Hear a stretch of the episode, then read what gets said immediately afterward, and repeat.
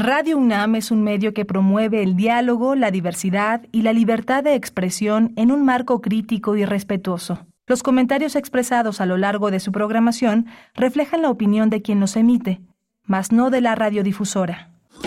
Radio UNAM presenta Primer Movimiento. El mundo desde la universidad.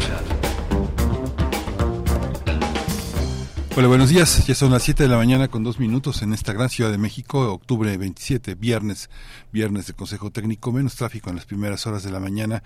Estamos aquí en Adolfo Prieto, sitio 33, en la Colonia del Valle, primer movimiento en Facebook, P Movimiento en X, y está Rodrigo Aguilar en la producción ejecutiva, está Andrés Ramírez en los controles técnicos y mi compañera Berenice Camacho en la conducción. Querida Berenice, buenos días. Hola, Miguel Ángel Quemain, muy buen día de viernes. Pues sí, un poco más ligero el tránsito en la capital del país les saludamos con gusto en esta mañana eh, y también iniciamos recordando este esta oportunidad que pone la UNAM como el centro de acopio, un centro de acopio y ayuda. Lo hemos eh, pues comentado ya con ustedes, informado para ustedes. Está abierto, disponible desde el día de ayer. Eh, y hasta el 31 de octubre en la zona de las astas bandera del Estadio Olímpico Universitario. Les recordamos apoyo, este apoyo para los damnificados de Guerrero por el huracán Otis. Se solicita apoyar con agua embotellada, alimentos enlatados, cobijas, insumos para, eh, para primeros auxilios, objetos para higiene personal, ropa en buen estado, toallas femeninas, pañales, además de herramienta de mano para la remoción de desechos y como carretillas, barretas, palos y picos. Es lo que eh, ponemos en su información, en su consideración para eh, reunirnos en este apoyo solidario por los damnificados del huracán Otis. Otro, otro anuncio también, otro anuncio antes de que corra la mañana, de que se nos pase el tiempo, les queremos invitar a que participen eh, en esta, eh, para el próximo, pues para el Día de Muertos, que envíen su calaverita literaria a las redes sociales, a las redes sociodigitales de primer movimiento. Estaremos recibiendo sus calaveritas el próximo lunes. Eh, en nuestras redes sociales, calaveritas pues eh, escritas que daremos lectura aquí al aire los días, el día martes 31 y el miércoles y el, el primero y 2 de noviembre, miércoles y jueves. Así es que participen, la temática es libre y nos dará mucho gusto recibir sus calaveritas literarias, Miguel Ángel. Sí, es una, una, una tradición importante de conservar y una, una tradición importante también entre nosotros que siempre nos favorecen con la posibilidad de tener una calaverita que viene de radioescuchas tan fieles y tan siempre tan preocupados por los contenidos de este programa que hoy inicia con la versión completa de la historia de la Revolución Mexicana con el doctor Pablo Yankelevich. Vamos a conversar con él, él es director del Centro de Estudios Históricos en el Colegio de México, así que bueno, va a ser va a ser muy emocionante y muy interesante hablar de este de este esfuerzo editorial y intelectual este esfuerzo, una deuda de más de 40 años luego de que se iniciara el proyecto con Daniel Cosio Villegas en el, en el colegio en, en el colegio de México pues faltaban algunos tomos, los iniciales, y ahora ya se cierra ese, esa deuda, se, se salda esa oportunidad de tener la versión completa de historia de la Revolución Mexicana del Colmex. La UNAM muy, muy involucrada a través de especialistas, de, de académicos en esos en esos tomos. Vamos a tener después el radioteatro en vivo esta mañana a Xolotl, el regreso a casa con la compañía Gatitos Chillones Teatro. Estaremos eh, escuchando las voces en el elenco de Ceci Esquivel, de Isachar eh, Vilac, de Luis Ángel Galván y de Jimena Pulido con el guion de Ceci Esquivel. Vamos a tener también, eh, continuamos con, hoy concluye este proceso de eh, Rectoría UNAM 2023-2027 con eh, la última persona candidata a la Rectoría, aspirante a la Rectoría de la UNAM. Se trata de la doctora Guadalupe Valencia García, es coordinadora de Humanidades de la UNAM, es doctora en Sociología por la Facultad de Ciencias Políticas y Sociales, maestra en Sociología Política por el Instituto José María Luis Mora y licenciada en Sociología también por la Universidad Iberoamericana. Es académica e investigadora en el programa de investigación en Ciencias Sociales y Literatura del SEICH y pertenece al Sistema Nacional de Investigadores en el nivel 3, también a la Academia Mexicana de Ciencias. Desde 2006 se desempeña como presidenta de la Asociación Interamericana de Estudios sobre el tiempo, sus líneas de estudio pues han sido el tiempo social, los usos y discursos temporales y la relación con las identidades sociales. Por supuesto. Hoy concluye el ciclo de charlas que hemos tenido aquí.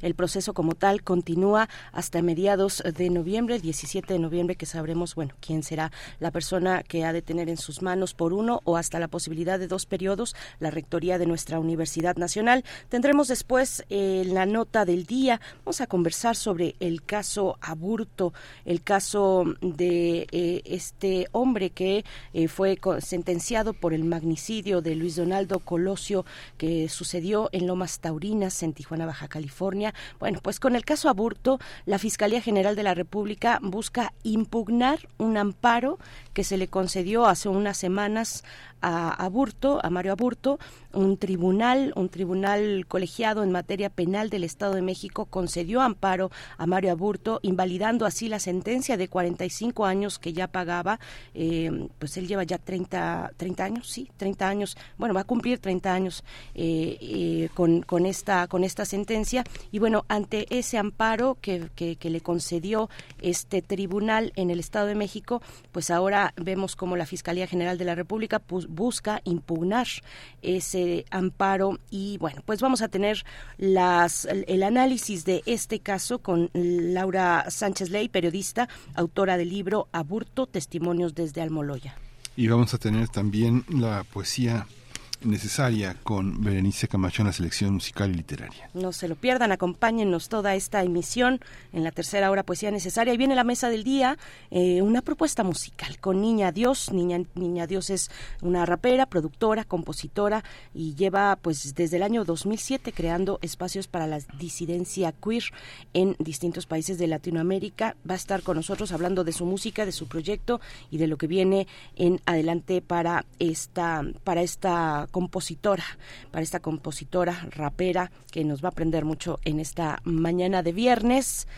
Y, vamos a cerrar, vamos a cerrar con Panteón Rococó con una con una eh, conversación que eh, pude tener ayer con Luis Román Ibarra y, Rodrigo Bonilla. Ellos son, eh, Roberto, eh, Rodrigo es guitarrista de Panteón Rococó y Luis Román pues es el doctor Schenka.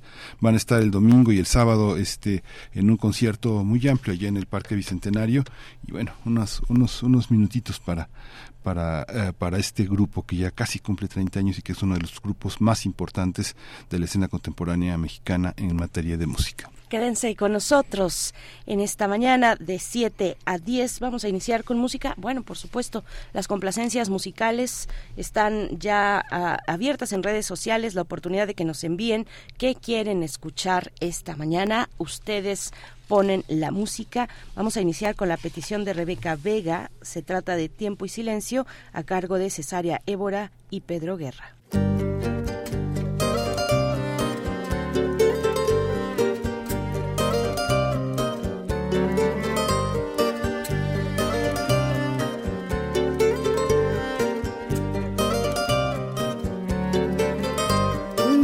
Casa en el cielo,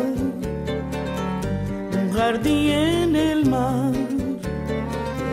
una alondra en tu pecho, un volver a empezar, un deseo de estrellas, un latir de gorrión, una isla en tu cama, una puesta de sol tiempo es silencio, gritos y cantos, cielos y besos, voz y quebranto. Nacer en tu risa, creceré en tu llanto, vivir en tu espalda moriré en tus brazos.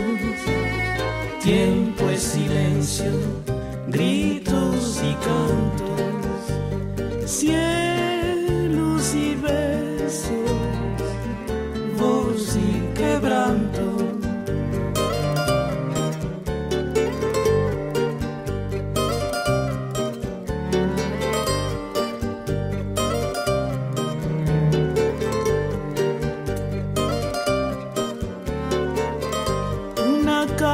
El cielo, un jardín en el mar, una alondra en tu pecho, un volver a empezar, un deseo de estrella, un latir de gorrión, una isla en tu cama, una puesta de sol, tiempo es silencio, gritos y cantos, cielos y besos, voz y quebranto, gritos y cantos, cielos y besos, voz y quebranto, voz y quebranto, voz y quebranto, voz y quebranto, voz y quebranto, voz y quebranto, voz y quebranto. Primer movimiento. Hacemos comunidad con tus postales sonoras. Envíalas a primermovimientounam.gmail.com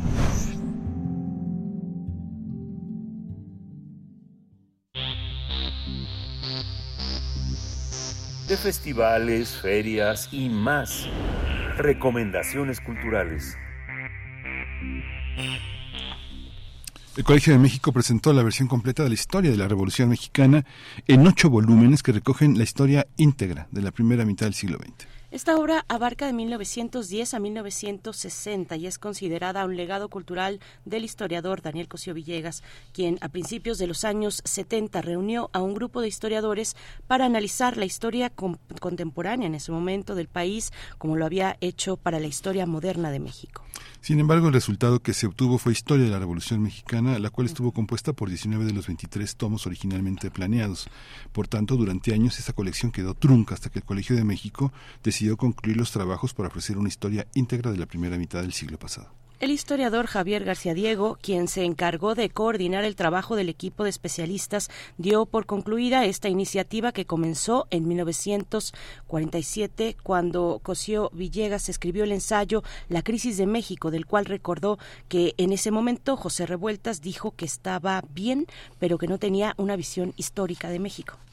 Ese material inédito surgió del trabajo colaborativo entre siete autores de una segunda y de, de una segunda y tercera generación de historiadores en relación al grupo original. Este trabajo aborda diversos temas como la caída, la caída, del porfiriato, la República Democrática, la dictadura, así como la reconstrucción económica, el afianzamiento, perdón, afianzamiento de la estabilidad política o el entendimiento con los Estados Unidos. Vamos a conversar sobre esta colección con el doctor Pablo Yankelevich. Él dirige el Centro de Estudios Históricos del Colegio de México y agradecemos mucho que esté esta mañana de viernes con nosotros, doctor Yankelevich. Bienvenido, buenos días. Hola, muy buenos días. Eh, Miguel Ángel y Berenice, me da mucho gusto estar en el programa de ustedes. Gracias. Muy Gracias. buenos días a toda la gente que nos escucha. Muchas gracias, doctor Yankelevich, por esta oportunidad de comentar sobre estos materiales, bueno, que, que tienen eh, tanta historia detrás como materiales en sí y lo que resguardan, por supuesto, en sus páginas. Es una deuda saldada de más de 40 años. Eh, cuéntenos eh, la importancia de saldar esa deuda, precisamente. Bueno, eh, es tal como ustedes, como ustedes señalaron en la introducción, en la presentación. Bueno, se trata de un proyecto mm, muy antiguo del Colegio de México, eh, cuyo origen está, su origen más antiguo está efectivamente en aquel eh, ensayo de la crisis de México, eh, ensayo de don Daniel Cosío Villegas, que en realidad detona su carrera de historiador, eh, porque como ustedes saben, don Daniel no era, no, se formó como historiador y realmente comenzó a realizar su tarea de historiador a partir de haber escrito ese ensayo, de las críticas que recibió ese ensayo y de su decisión de iniciar un proyecto que tenía que ver con los, los antecedentes inmediatos, entre comillas, de la revolución, es decir, el, proceso de modernización de México de la segunda mitad del siglo XIX. Y ese gran proyecto es Historia Moderna de México, en el cual él invirtió muchos años y cristalizó en 10 muy gruesos volúmenes. Y ese proyecto termina en el porfiriato. Cuando termina ese, ese proyecto, entonces él propone un nuevo proyecto, que es continuar esta historia, eh, y ese proyecto toma el nombre de Historia de la Revolución Mexicana. Eh, ese proyecto se, empieza a dibujar en los primeros años 70, 72, 73, y eh, pero don Daniel fallece en el año 76.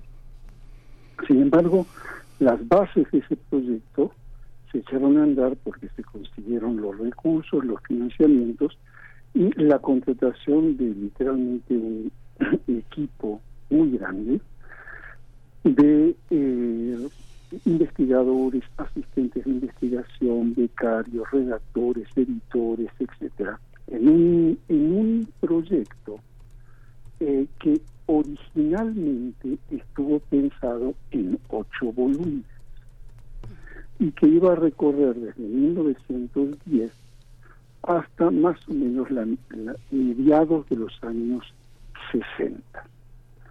Eh, bueno, don Daniel fallece en el 76.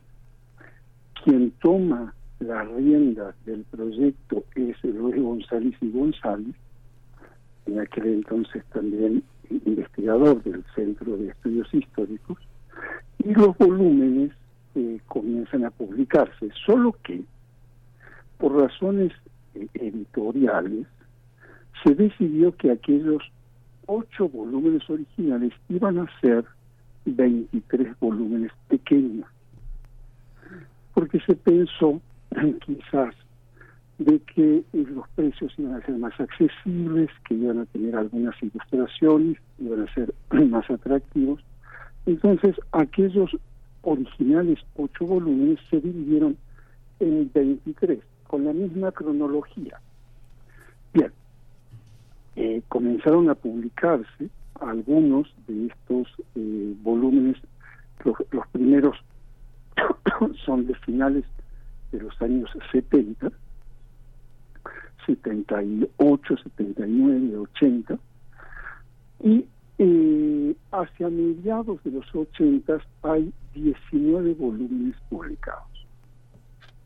Eh, y a partir de ahí comienza un periodo muy complicado que efectivamente, como tú dices, tardó casi 40 años, porque faltaron tres, faltaron tres, eh, faltaron cuatro volúmenes. De los 23, faltaron cuatro, se terminaron publicando hacia finales de los años 80, 19.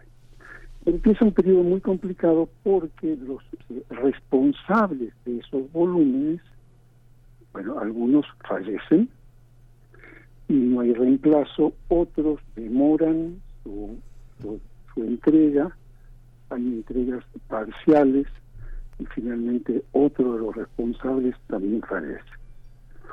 Entonces, este proyecto quedó, quedó trunco, literalmente, porque lo que faltaba eran los primeros tres volúmenes, que en realidad era el volumen 1 de la edición de ocho volúmenes, que era el, volumen dedicado a Revolución Mexicana, desde la crisis final del porfiriato a eh, la derrota del ejército huertista en 1914, y quedó pendiente un volumen de el periodo del gobierno del presidente Álvaro Obregón.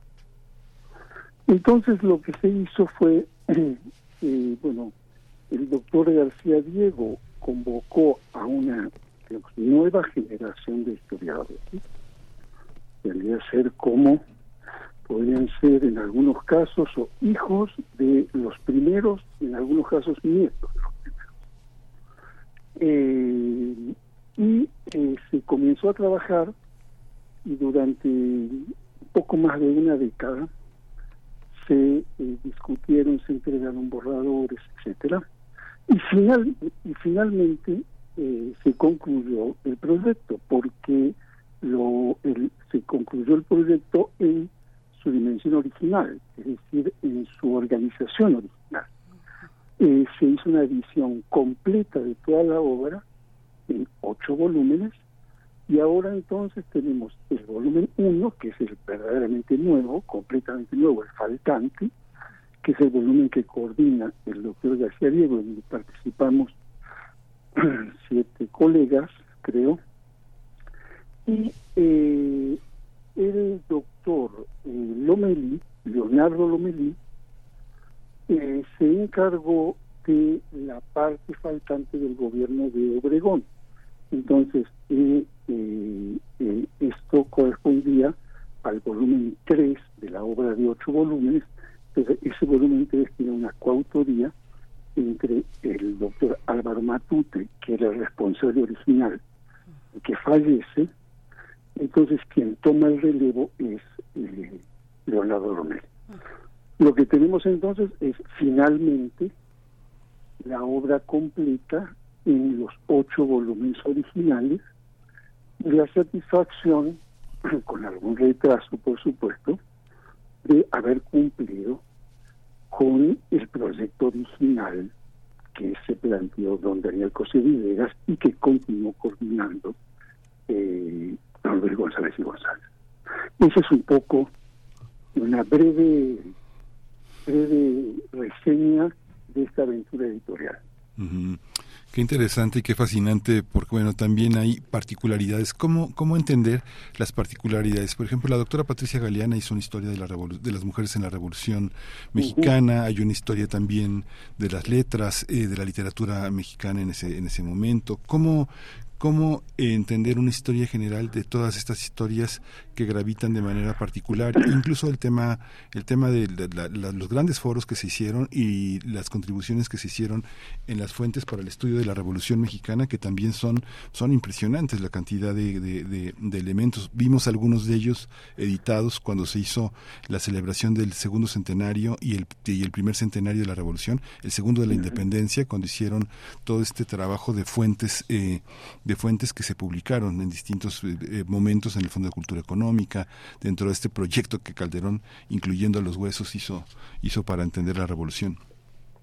Sí, mira, no, es, es una, una pregunta muy interesante porque desde el punto de vista, digamos, historiográfico, digamos, de la manera en que nos acercamos a la historia, de las fuentes que usamos, las perspectivas que usamos, etcétera.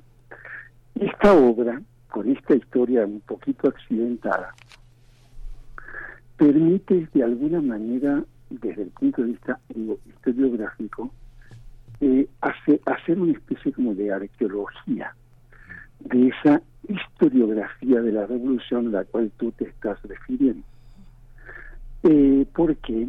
Porque cuando esta obra se planteó, se planteó en el año 70 eh, y era una obra que iba a llegar en su en su extremo eh, más eh, cercano a nosotros hasta los años 60-65.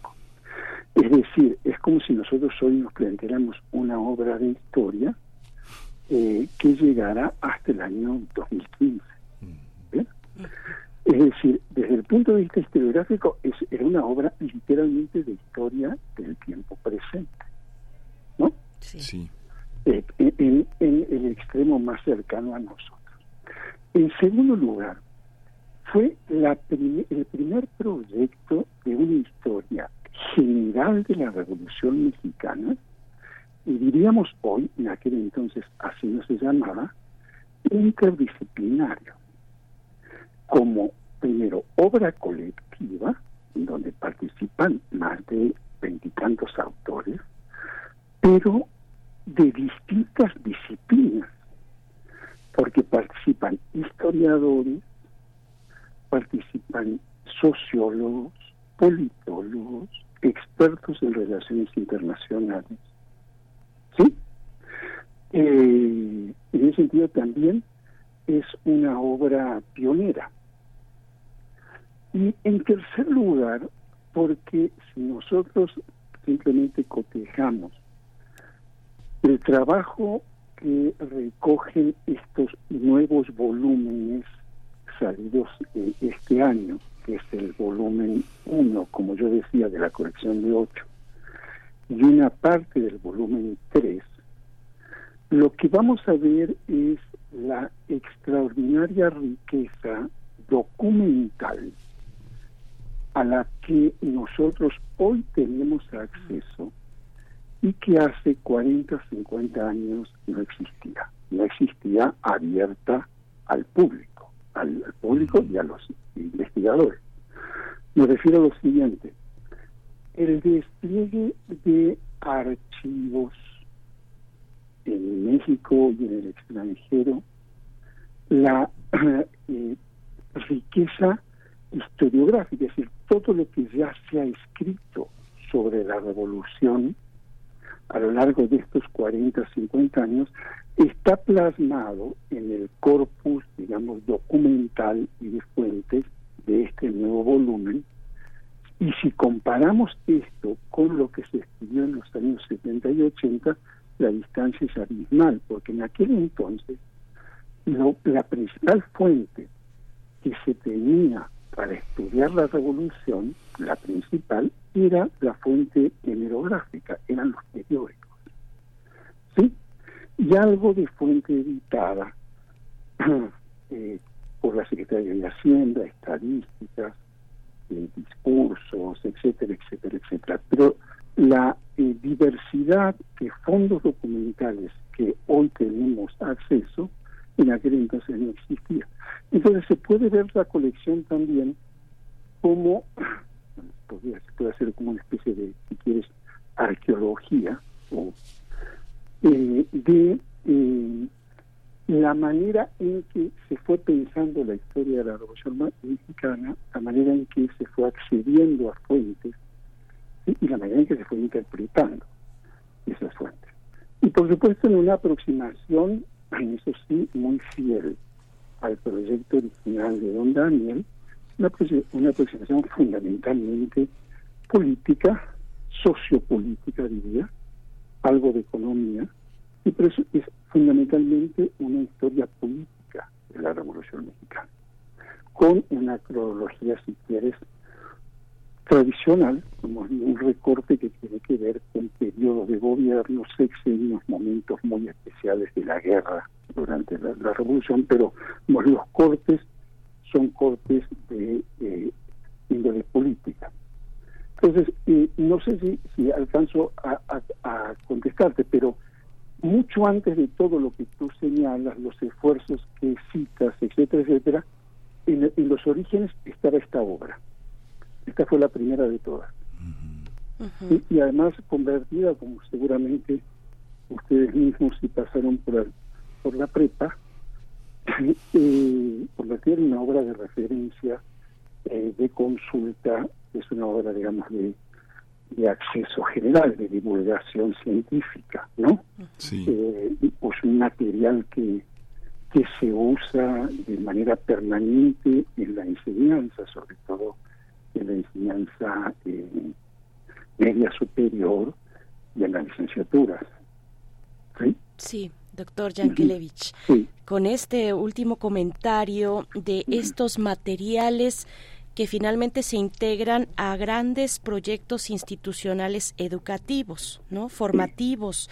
Eh, una, una historia de la Revolución Mexicana que llega también a, eh, que, que, se asoma necesariamente a la construcción de esas grandes instituciones, de esos grandes proyectos institucionales políticos, pero pero educativos, culturales, eh, la SEP, en, en, los años de la autonomía de la UNAM 1929, dos décadas después, incluso la, la, la fundación del Seminario de Cultura Mexicana, del mismo Colegio de México, del Colegio Nacional, esta era de una construcción de una nación moderna, se, se, cómo se complementa precisamente, cómo se, digamos, se, se basa y se fortalece en este tipo de proyectos académicos que son proyectos de largo plazo, doctor.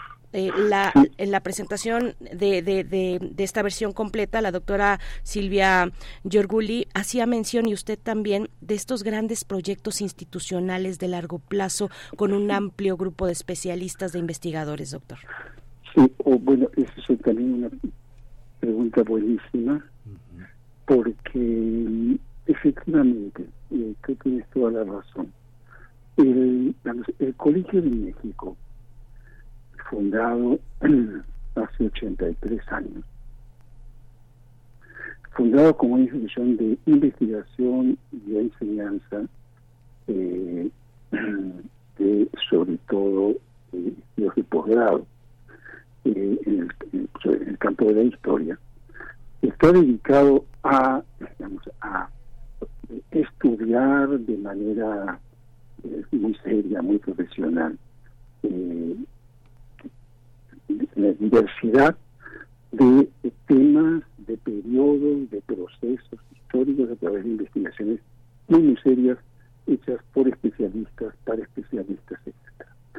Pero, además, el Colegio de México como institución pública tiene un, también una beta de producción de materiales de alta, digamos, alta divulgación histórica o de divulgación de alta calidad hecha por expertos, pero para públicos no especializados.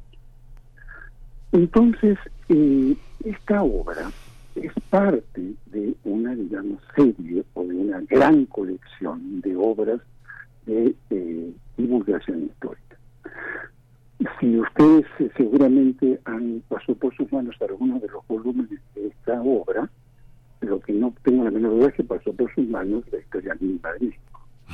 Sí. ¿No? Y como pasó por la mano de millones de personas, que también, que también fue un proyecto de don Daniel José Y que en su origen, ese librito, que este año cumple 50 años y va a haber una edición conmemorativa, eh, en su origen fue un guion televisivo que no se, no se concretó. Y con este guion, escrito por eh, especialistas de primera, se hizo la historia mínima de México en 90 páginas. Bien, y luego se hizo la historia general de México, primero en cuatro volúmenes y luego en dos gruesos volúmenes, que también es una obra de referencia. Eh, estamos hablando de la historia de la Revolución Mexicana y desde hace un poco más de una década eh, el colegio eh, publica la colección Historia Mínima que tiene como semilla la como marca la historia mínima de México, pero es una colección que recoge hoy ya más de 70 títulos de distintos temas, los más diversos temas, sobre los más diversos países, sobre los más diversos periodos, escritos por expertos del Colegio de México, de México o del extranjero, pero para públicos amplios. Entonces hay un, un permanente que no ha concluido, seguimos trabajando en ello, eh, vinculado a divulgación, eh, a divulgación de la historia y como no sé cómo. aprovecho, el espacio para anunciar que pronto saldremos con eh, la primera temporada de podcast que produce o va está produciendo el Centro de Estudios Históricos para de nuevo acercar a públicos amplios temas históricos eh, eh, a partir de conversaciones con profesores y profesoras expertos en determinados eh, asuntos del pasado mexicano. Entonces, un poco, no sé si respondo su pregunta, pero tiene que ver con eso. con ese esfuerzo y con un esfuerzo que esto es una cosa que también nos llena mucho de orgullo, que es que finalmente la historia mínima de México, que está traducida a más de 20 idiomas en el extranjero, eh, ha sido traducida este año, pues hicimos la presentación ya, a cuatro lenguas indígenas. eh, en este también, si se quiere, de deuda, de deuda histórica, una obra tan tan traducida en el extranjero no tenía eh, una representación en lenguas eh, originarias de México. Y eh, finalmente este año en un proyecto muy bonito, muy grande, con la Secretaría de Educación Pública con algunas universidades interculturales, se inició la traducción y finalmente este año hicimos la presentación en cuatro lenguas. En este momento se están eh, terminando de traducir una quinta lengua el gasto. Entonces, eh, un poco esta, estos ocho volúmenes finalmente eh, reeditados y de edición completa de la Revolución Mexicana tiene que ver con ese esfuerzo de eh, divulgación de alta calidad del el pasado eh, de México.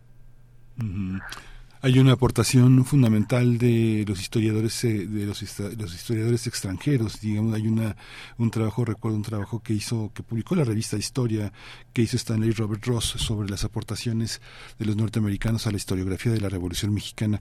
¿Cómo, cómo una obra como esta, cómo se espejea con los trabajos norteamericanos que incluso algunos de ellos han, han sido traducidos, pero a, veces en versiones más acotadas, no tan no tan no tan amplias, ¿no? Como la que tenemos, no sé, de un historiador fundamental para nosotros como es Friedrich Katz con el tema de Villa, Este, ¿cómo, cómo, cómo, se, ¿Cómo se reciben, cómo se incorporan estas visiones eh, extranjeras, fundamentalmente norteamericanas? No, no, eh, es decir, a ver, es lo que te, te contaba hace un, un segundo. Cuando esta obra comienza a, eh, a diseñarse y a escribirse, la historiografía, es decir, la, la escritura de la historia de la Revolución Mexicana hecha por profesionales de la historia, por historiadores, no por participantes, por cronistas, ¿sí?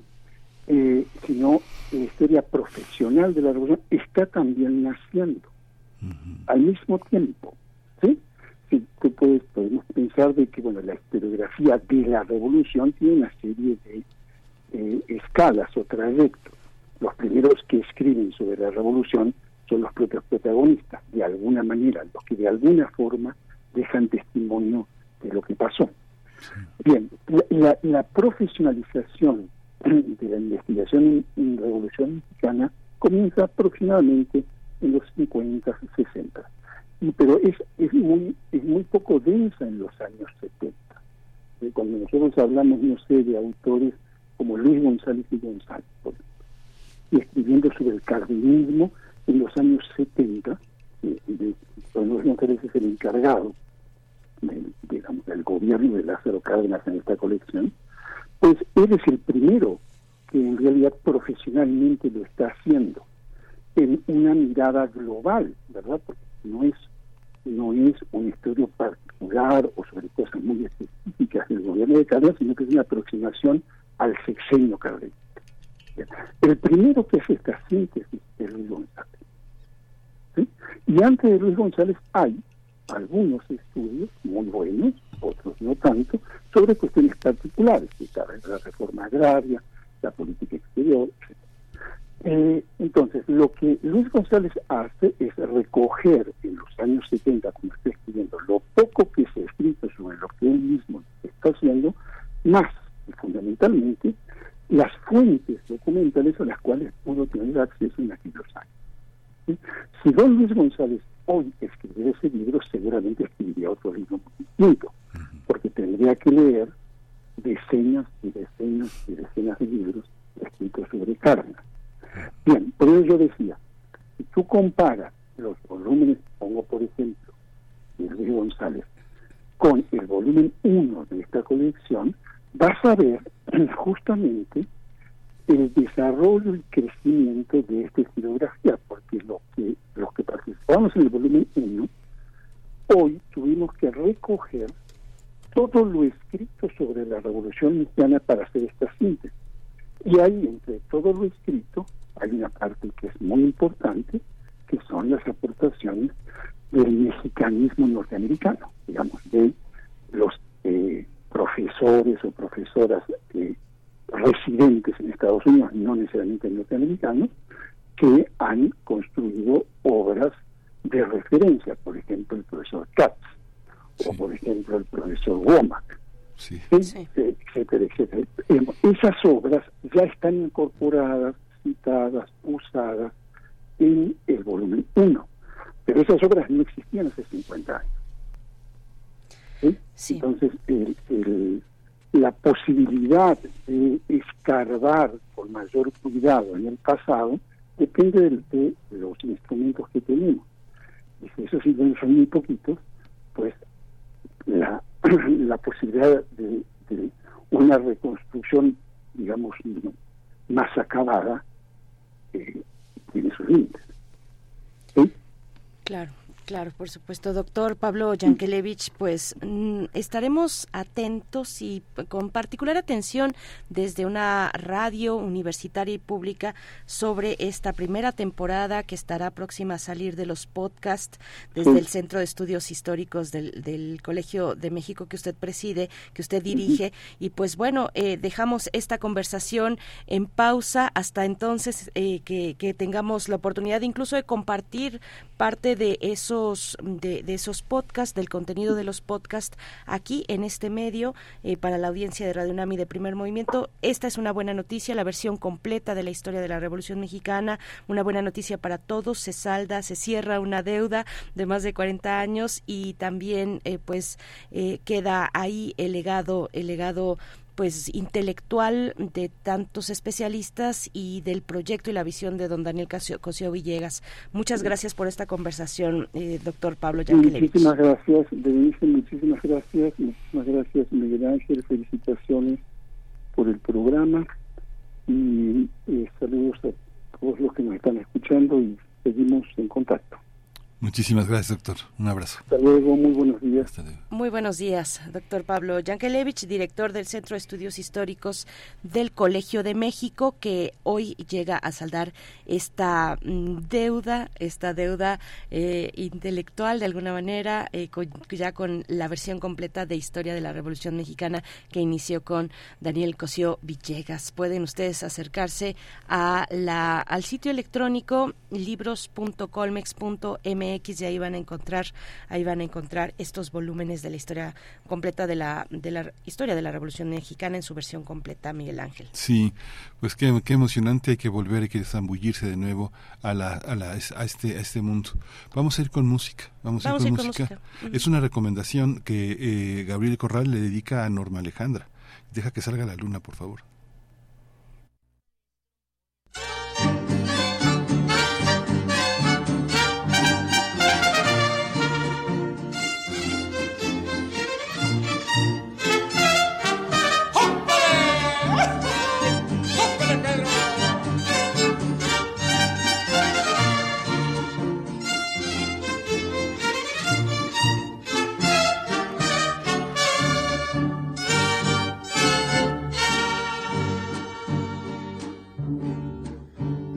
Deja que salga la luna, deja que se meta el sol, deja que caiga la noche pa' que empiece nuestro amor.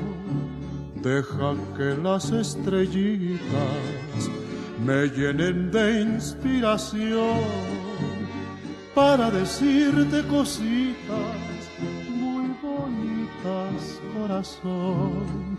yo sé que no hay en el mundo amor como el que me das. Y sé que noche con noche va creciendo más y más. Y sé que noche con noche va creciendo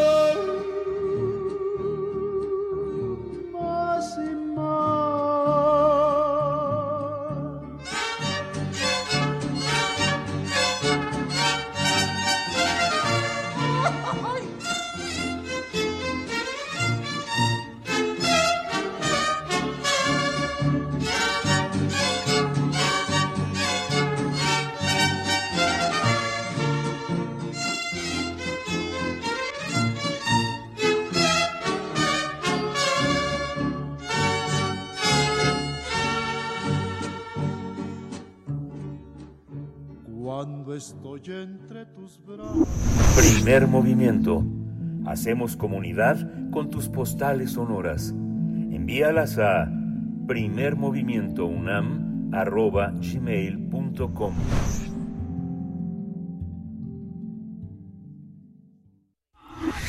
Cuando cuentes cuentos, recuerda los de primer movimiento. Vamos a nuestro radioteatro de los viernes. Esta vez el radioteatro es en vivo. Vienen eh, los Gatitos Chillones Teatro, un grupo de estudiantes eh, de la UNAM de, teatro, eh, un, un conjunto muy interesante. El guion de esta obra que se llama Axolotl, El regreso a casa, es de Ceci Esquivel. Ceci Esquivel interpreta a, Tito y, y Sachar Villac a Pez Diablo, Luis Ángel Galván, Tlaloc y Charales, Jimena Pulido, Xochipili y Lirik. Vamos a escucharlos.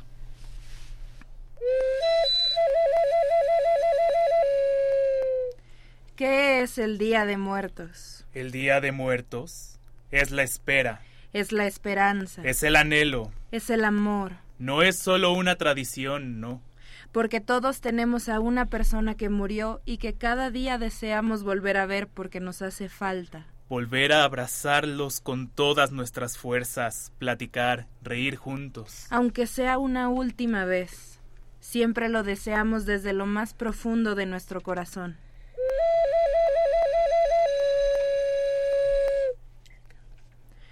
Tu, tu, tu, tu, teshkote. Aves, aves, aves te arrullarán. Tu, tu, tu, tu, teshkote. Aves, aves, aves te arrullarán. Adiós, Tito. Adiós, ajolotito. ¡Mamá! ¡Papá! ¡Mamita!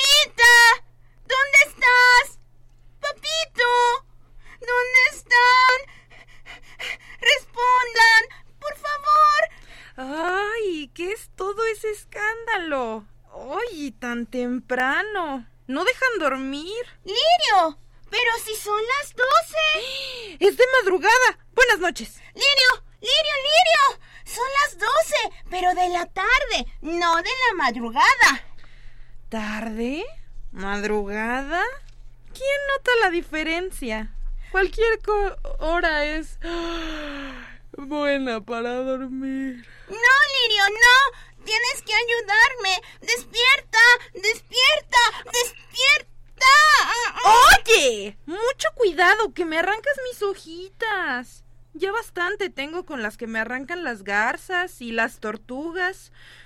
No le he dicho a nadie, pero aquí, encimita de mi mollera, ya me estoy quedando pelona. Ay, Lirio, eso no importa. Por favor, ayúdame. A ver, tranquilo. Mm, empecemos por partes. Mm, ¿Te duele la pancita? ¿No? ¿Tienes tosecita? Tampoco. ¡Ay, ya sé! Tienes problemas para dormir. No, no es lo que... Has venido al lugar correcto. Conozco una canción de cuna buenísima que pone a todos a dormir en un instante. Mira. No, es que yo... Tu, tu, tu, tu, teshkote. Tu, tu, tu, tu, teshkote. Tu, tu, tu, tu, teshkote. Tu, tu, tu, tu, tesh. Ay, ya se durmió. Esa canción. Tu, tu, tu, tu, te escote. Me la cantaban mis papitos y no los encuentro. ¡Mamá! ¡Mamita! ¡Tú, tú, tú, tú, te escote! ¡Papi! ¡Papá! ¡Aves, aves! ¡Te arrullarán! ¡No los encuentro! Ay, Tito, es eso. ¿No encuentras a tus papás? No, y llevo buscándolos desde que me desperté. Mm, yo no los he visto por ninguna parte. Ni en mis sueños, por si te lo preguntabas. Ya le pregunté al sapo gorgorijo y al patito Juan, pero tampoco los han visto. Tengo miedo de que se los hayan comido las carpas. ¡Ay, no, no, no! Eso ni en mis peores pesadillas. Hay que ser positivos. A ver, ¿cuál fue el último lugar donde pusiste a tus papás? Es que no recuerdo haberlos puesto en ningún lado. Desde chiquitos siempre han estado conmigo. No había necesidad de pensar en esas cosas. Nunca pensé que un día despertaría y no los encontraría. Ay, Tito. Mm, déjame pensar qué más podemos hacer. Ah, ¿Dónde pudieron haberse metido dos ajolotes? Piensa, Lirio. ¡Lirio! Ay, ay, es que yo pienso con los ojos cerrados, ¿sí? Somos chiquitos y muy gorditos, siempre nadando bien juntitos. Somos nosotros los charalitos. Por favor, no nos comas en tamalitos. Acabo de tener una epifanía mientras dormía. Hay que preguntarles a esos charales de allá. Ellos siempre andan nadando en todas partes, escondiéndose porque los humanos los pescan. De seguro saben algo. ¡Charalitos! ¡Charalitos! ¡Tamalitos! ¿Nos hablas a nosotros? Nos dijo tamalitos. Nos quiere comer. No, no, yo no como charales. Es que así dice su canción, ¿no? Por favor, cómenos en tamalitos. ¿Esta estará sorda? La canción no dice así. Demostrémosle cómo va nuestra canción. Desde arriba, muchachos. Un, dos, tres, sí. Somos chiquitos no, no, no, no, no, no es necesario. Disculpen a mi amiga. Casi todo el tiempo duerme y por eso no escucha bien. ¿Verdad, Lirio, que sí estás sorda? ¿A quién le dices gorda? Así no te voy a ayudar. Claramente. Ya nos dimos cuenta. Entonces, ¿para qué somos buenos? Yo soy Tito el ajolotito y estoy buscando a mis papás. Son dos ajolotes adultos, son de color negro y son muy cariñosos. ¿De casualidad no los han visto? Desaparecieron esta mañana. ¿Dos ajolotes dices? ¿Negros? ¿Cariñosos? Sí. ¿Los han visto? Eh, ¿Se lo decimos? Pobrecito, ¿y si se asusta? Eh, de todos modos se tiene que enterar. Se lo cantamos a la de tres. Uno, dos, tres. Esta mañana viejo pez diablo en su vieja casa dos ajolotes. Los tenía encerrados es lo que vimos. Y como nos dio miedito, mejor nos fuimos. ¿El viejo pez diablo? ¿Creen que él los tenga? No sabemos si eran tus papás. ¿Por qué no vas y le preguntas? ¿Y si no eran? ¿Y si sí eran? ¿Y si se lo come a él también? ¡Ay! ¡Cállate, Charalberto! ¿E-, ¿El viejo pez diablo come ajolotitos? Bueno, fue un placer haber hablado contigo. Suerte en tu búsqueda, Tito. Que no te come el viejo pez diablo. ¡Sí! ¡Cállate, Charalberto! Ay, perdón. ¡Lirio! ¡Lirio! ¡Despierta! A ver, charales, hablen ahora o los hago tamal. ¿En dónde están los padres de Tito? Lirio, los charales ya se fueron. Ah, ya sabía. ¿Y qué pasó? Creo que ya sé dónde están mis papás. ¿En dónde? Con el viejo pez diablo. ¿Con el viejo pez diablo? ¡Ay, no, Tito! ¿Qué vas a hacer? Los voy a ir a buscar. ¿Tú solito? No, eso es muy peligroso. Entonces, tú no me puedes acompañar. Ya sé. Pásame esa botella de plástico, la que está por las raíces de mis pies. ¿Está? Sí, ábrela. ¿Para qué? Aquí voy a poner uno de mis oídos, uno de mis ojos y mi boca. Así voy a poder escuchar, ver y hablar a- en todas partes a donde vayas. Cuídalas mucho porque las necesito, ¿eh? Muchas gracias, Lirio. No hay de qué. Ahora sí, vamos, pero con mucho cuidado.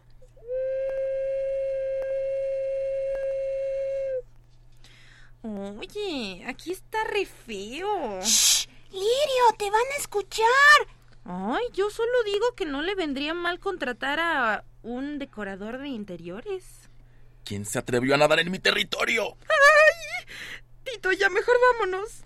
¿Quién fue el incauto que se atrevió a nadar en los territorios que son de mi pertenencia, míos? Nadie. ¡Otro gato! Tito, en serio, vámonos. Lirio, tengo que preguntarle por mis papás. ¿Entiende? Respondan, contesten, atiendan a la pregunta que yo les he realizado a ustedes con anterioridad. Ay. Buenas tardes, señor. Disculpe, no queríamos molestarlo. Ay, buenas tardes. ¿Qué hace un sabroso, suculento, delicioso, tierno, jugoso y suavecito ajolotito por estos oscuros, negros, profundos e inhóspitos lares únicamente habitados por mí, el gran pez diablo? Tito, te quiere comer. ¡Shh! ¡Lirio! No creo que le guste mi sabor, señor. Todavía estoy muy chiquito y no le voy a alcanzar ni para una muela. Yo seré el encargado de comprobar las palabras dichas por ti. Los charalitos me dijeron que usted tenía casualmente en su casa a dos ajolotes adultos. Casualmente no encuentro a mis papás desde la mañana y casualmente me preguntaba si casualmente mis papás no estaban con usted. Ah, qué charles tan chismosos. Y yo, casualmente, te digo que no es así. Estás equivocado. Aquí no están los ajolotes adultos que estás buscando. Listo. Ya preguntamos. Ya vimos. No están. ¡Ya vámonos! Ah, pero sí sé dónde están tus papás, a los que estás buscando porque desaparecieron desde la mañana y que tú no los encuentras. ¿En dónde? Tus padres iniciaron el camino al Mictlán. Tun, tun, tun. Allá fueron, allá están, allá se encuentran. En el Mictlán, no aquí, en el Mictlán, en la ciudad de los muertos. ¿El Mictlán? Mm. ¿Y eso qué es? Suena a muerte. Tu amiga no es muy lista, ¿verdad? No sé, pero yo tengo que ir. te diré algo. Hoy no será el día en el que yo, el gran pez diablo, te coma a ti, solo porque tú, Tito Lajolotito, me pareciste gracioso a mí, el gran pez diablo. Ah, pero cuídate las espaldas. Cuando estés más grande. ¡nam! Señor pez diablo, espere. ¿Usted sabe cómo llegar al Mictlán? Tenemos que llegar a él. ¿Tenemos? Interesante. Los ajolotes son unos cobardes desde su creación, desde que existen, desde que nacieron, pero parece que tú eres algo distinto. La piedra en el arroz, la oveja negra, la aguja en el pajar. Ay, te diré algo, te lo voy a comunicar ahora. Yo puedo llevarte hasta allá, al Mictlán, donde quieres llegar. si encontramos a tus papás, yo, pez diablo, no te comeré nunca en tu vida ni en la mía. Pero si no los encontramos, para ahorrarte el viaje, te comeré de un solo bocado a ti, Tito el ajolotito. ¡Tito! No, vámonos. Mejor buscamos otra forma de llegar. Señor pez diablo, ¿Mm? acepto.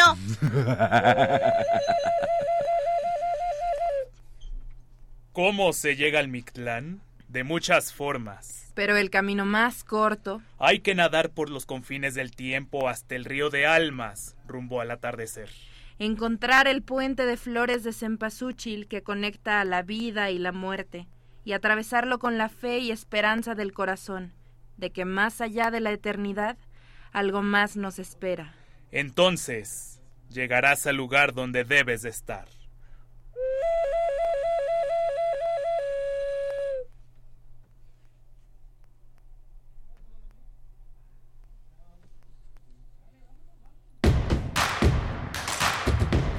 Síguenos en redes sociales. Encuéntranos en Facebook como Primer Movimiento y en Twitter como arroba PMovimiento. Hagamos comunidad.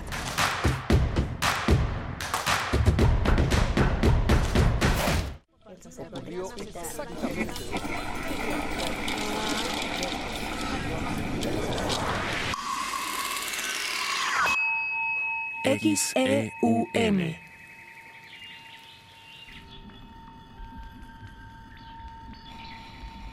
Radio UNAM. Experiencia sonora.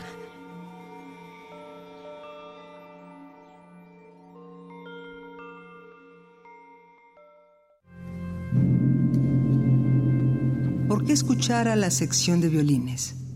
¿Por qué atender a los alientos de metal? ¿Por qué escuchar una orquesta? Porque hace bien. Orquesta Filarmónica de la UNAM, desde la Sala Nezahualcóyotl del Centro Cultural Universitario. todos los domingos a las 12 horas por el 96.1 de FM. La dosis recomendada para mejorar el alma. Radio UNAM, experiencia sonora. Habla Laura Esquivel, Cecilia Patrón y Marco Cortés del PAN. Hoy reafirmamos nuestro compromiso con quienes son el alma y el corazón de México. Estas somos las mujeres de México, que somos capaces de todo, porque somos la fuerza viva de este país. Los tiempos que hoy nos toca vivir requieren que demostremos de qué estamos hechas. Hoy la esperanza, mujeres, está de nuestro lado. ¡Vivan las mujeres de Acción Nacional! PAN. México es un universo en sí mismo. La alquimia perfecta entre naturaleza, historia, cultura, modernidad, pero sobre todo su gente. De este México venimos a este México pertenecemos. Somos nosotros, las mujeres y hombres del Ejército y Fuerza Aérea Mexicanos. Esto es México. Esto es lo que somos. Esto es el Ejército y Fuerza Aérea Mexicanos. Gobierno de México. Llevamos siglos mirando hacia otro lado. Hacemos como que todo ha terminado. Pero ignorar la marca que la esclavitud dejó en la historia ¿No es una forma de perpetuarla?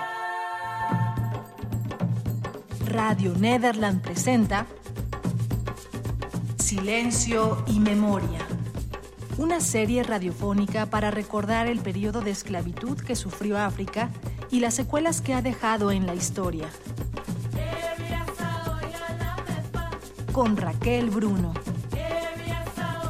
Todos los jueves de octubre a las 10 horas por el 96.1 de FM. Retransmisión los domingos a las 15.30 horas.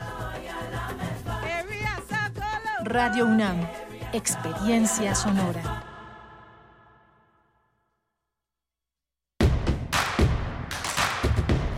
Encuentra la música de primer movimiento día a día en el Spotify de Radio UNAM y agréganos a tus favoritos.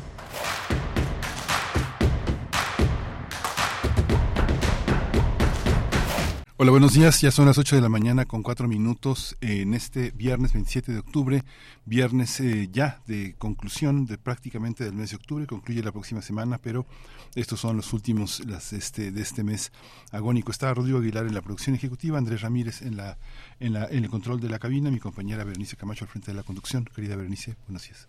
Muy buenos días, Miguel Ángel Quemain. Estamos con ustedes esta mañana, muy tempranito, 8 con 4 minutos de este viernes 27 de octubre. Saludos a la radio Nicolaita. Estaremos también allá en Morelia en el 104.3 de 8 a 9 de la mañana durante esta hora en la que vamos a culminar con el ciclo de charlas con las 10 personas finalistas que aspiran a ser el titular de la Rectoría de la UNAM para el ciclo 2023-2027.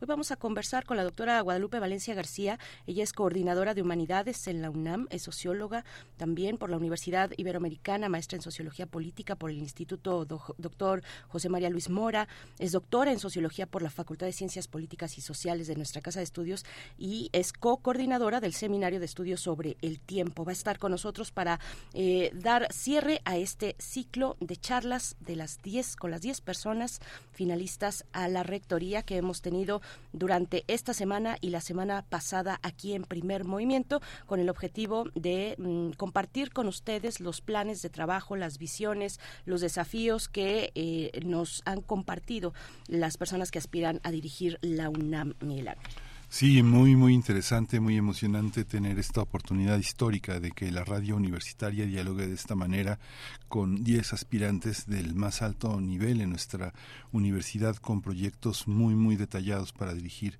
para llevar esta universidad a su mejor futuro. Vamos a conversar con la periodista Laura Sánchez Ley. Ella tiene un libro que se llama Aburto Testimonios desde el Moloya y vamos a hablar del caso Aburto, de toda esta de todas estas deliberaciones sobre su condena que ha sido este ha sido relevada y vamos a hablar del tema. Bien, en la hora anterior escuchamos en el radioteatro un radioteatro en vivo en la autoría eh, de Ceci Esquivel. Estuvo también en la voz, dio la voz a Tito el ajolotito. A mí me dio un poco de hambre, pero a otros les dio tristeza.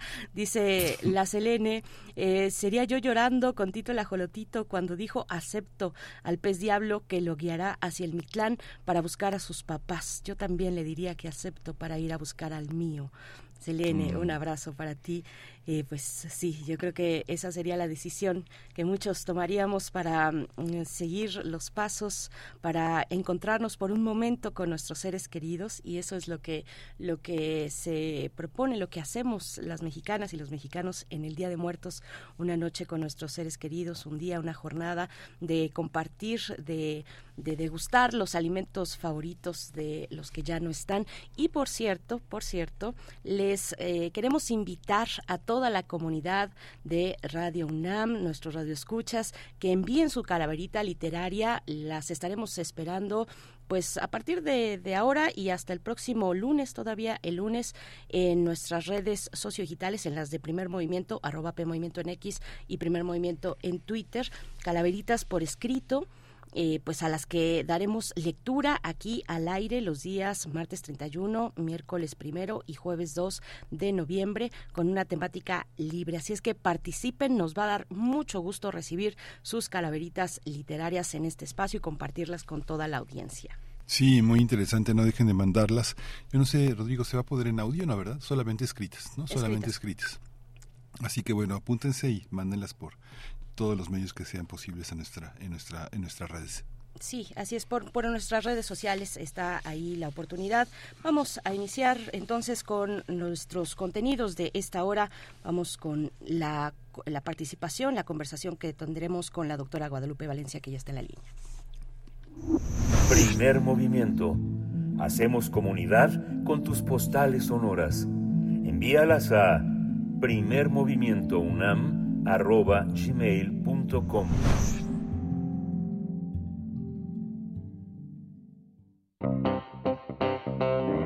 Nota Nacional. Esta mañana vamos a conversar con uno de los 10 finalistas que buscan el cargo a la rectoría de la UNAM para el periodo 2023-2027. En esta ocasión nos acompaña la doctora Guadalupe Valencia García, quien actualmente es coordinadora de humanidades de nuestra Casa de Estudios, además de cursar una maestría en Sociología Política en el Instituto de Investigaciones Dr. José María Luis Mora, cuenta con un doctorado en Sociología por la Facultad de Ciencias Políticas y Sociales de la UNAM. Sus líneas de estudio han sido el tiempo social, los usos y discursos temporales y su relación con las identidades sociales. Además de ser académica, es investigadora del programa de investigación en ciencias sociales y literatura del Centro de Investigaciones Interdisciplinarias en Ciencias y Humanidades. También es eh, investigadora a nivel 3 del Sistema Nacional de Investigadores y es integrante de la Academia Mexicana de Ciencias. Doctora Guadalupe Valencia, bienvenida. Buenos días. Buenos días, doctora Guadalupe Valencia, ¿nos escucha? Buenos días, muy buenos días, los escucho. Gracias, doctora. Muchas gracias, bienvenida. Gracias por aceptar esta, esta conversación para eh, informar a la audiencia de Radio UNAM sobre su visión, su proyecto de trabajo. Quiero decir, eh, para, para información de la audiencia y de usted misma, que eh, en este formato hemos destinado 25 minutos para cada una de las personas que hemos entrevistado, que son las 10 personas finalistas en este proceso por la rectoría. Así es que, bueno, iniciamos, doctora, por supuesto, preguntándole sobre su diagnóstico de, de eh, su diagnóstico acerca de la universidad. Usted hace una revisión en siete grandes temas y lo plasma en su plan de trabajo. ¿Cuál es su diagnóstico, doctora? Muchas gracias, eh, Berenice Miguel Ángel, por esta oportunidad. Los saludo con mucho gusto, lo mismo que al auditorio que nos hace favor de seguirnos. Eh, bueno, pues yo en efecto he proyectado mi plan en siete grandes eh, rubros, siete grandes líneas. La que considero la tarea más importante es la docencia y la formación de jóvenes, con especial énfasis en la educación media superior. Antes de entrar al plan, eh, me preguntabas cuál es mi visión de la UNAM en este momento. Creo que la UNAM es una institución muy poderosa, muy potente, que tiene una gran fortaleza y es una institución sin la cual la nación mexicana no podría entenderse. La sociedad mexicana eh, ve en la UNAM, tiene en la UNAM a una de sus instituciones con más prestigio y también un espejo en el cual mirarse.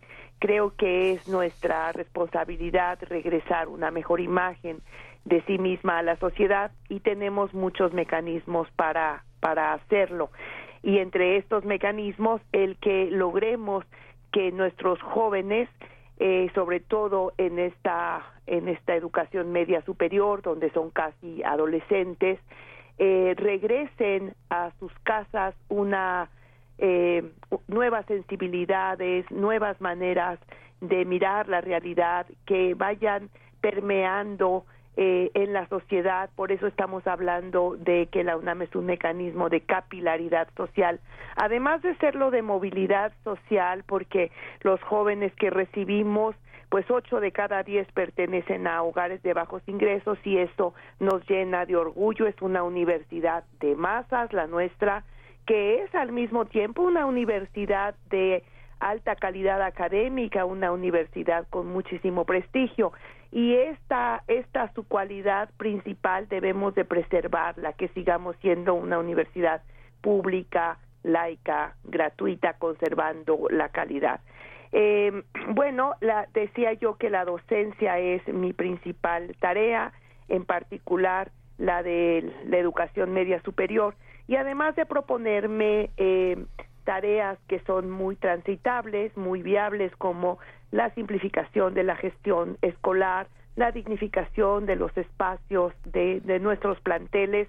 Me propongo también una tarea eh, pedagógica que, que conduzca hacia una ética universitaria que yo estoy llamando ética de los cuidados como cuidados recíprocos, como cuidados eh, colectivos, en donde valores como la empatía, la solidaridad, eh, más la vía del diálogo siempre como nuestra manera de resolver nuestros diferendos, nuestra manera de caminar juntos, pues eh, nos conduzca a un cuidado colectivo de nosotros mismos, eh, de nuestros entornos, de nuestros planteles y al final de nuestras ciudades, en todas aquellas en las que estamos, y al final de cuentas también del planeta.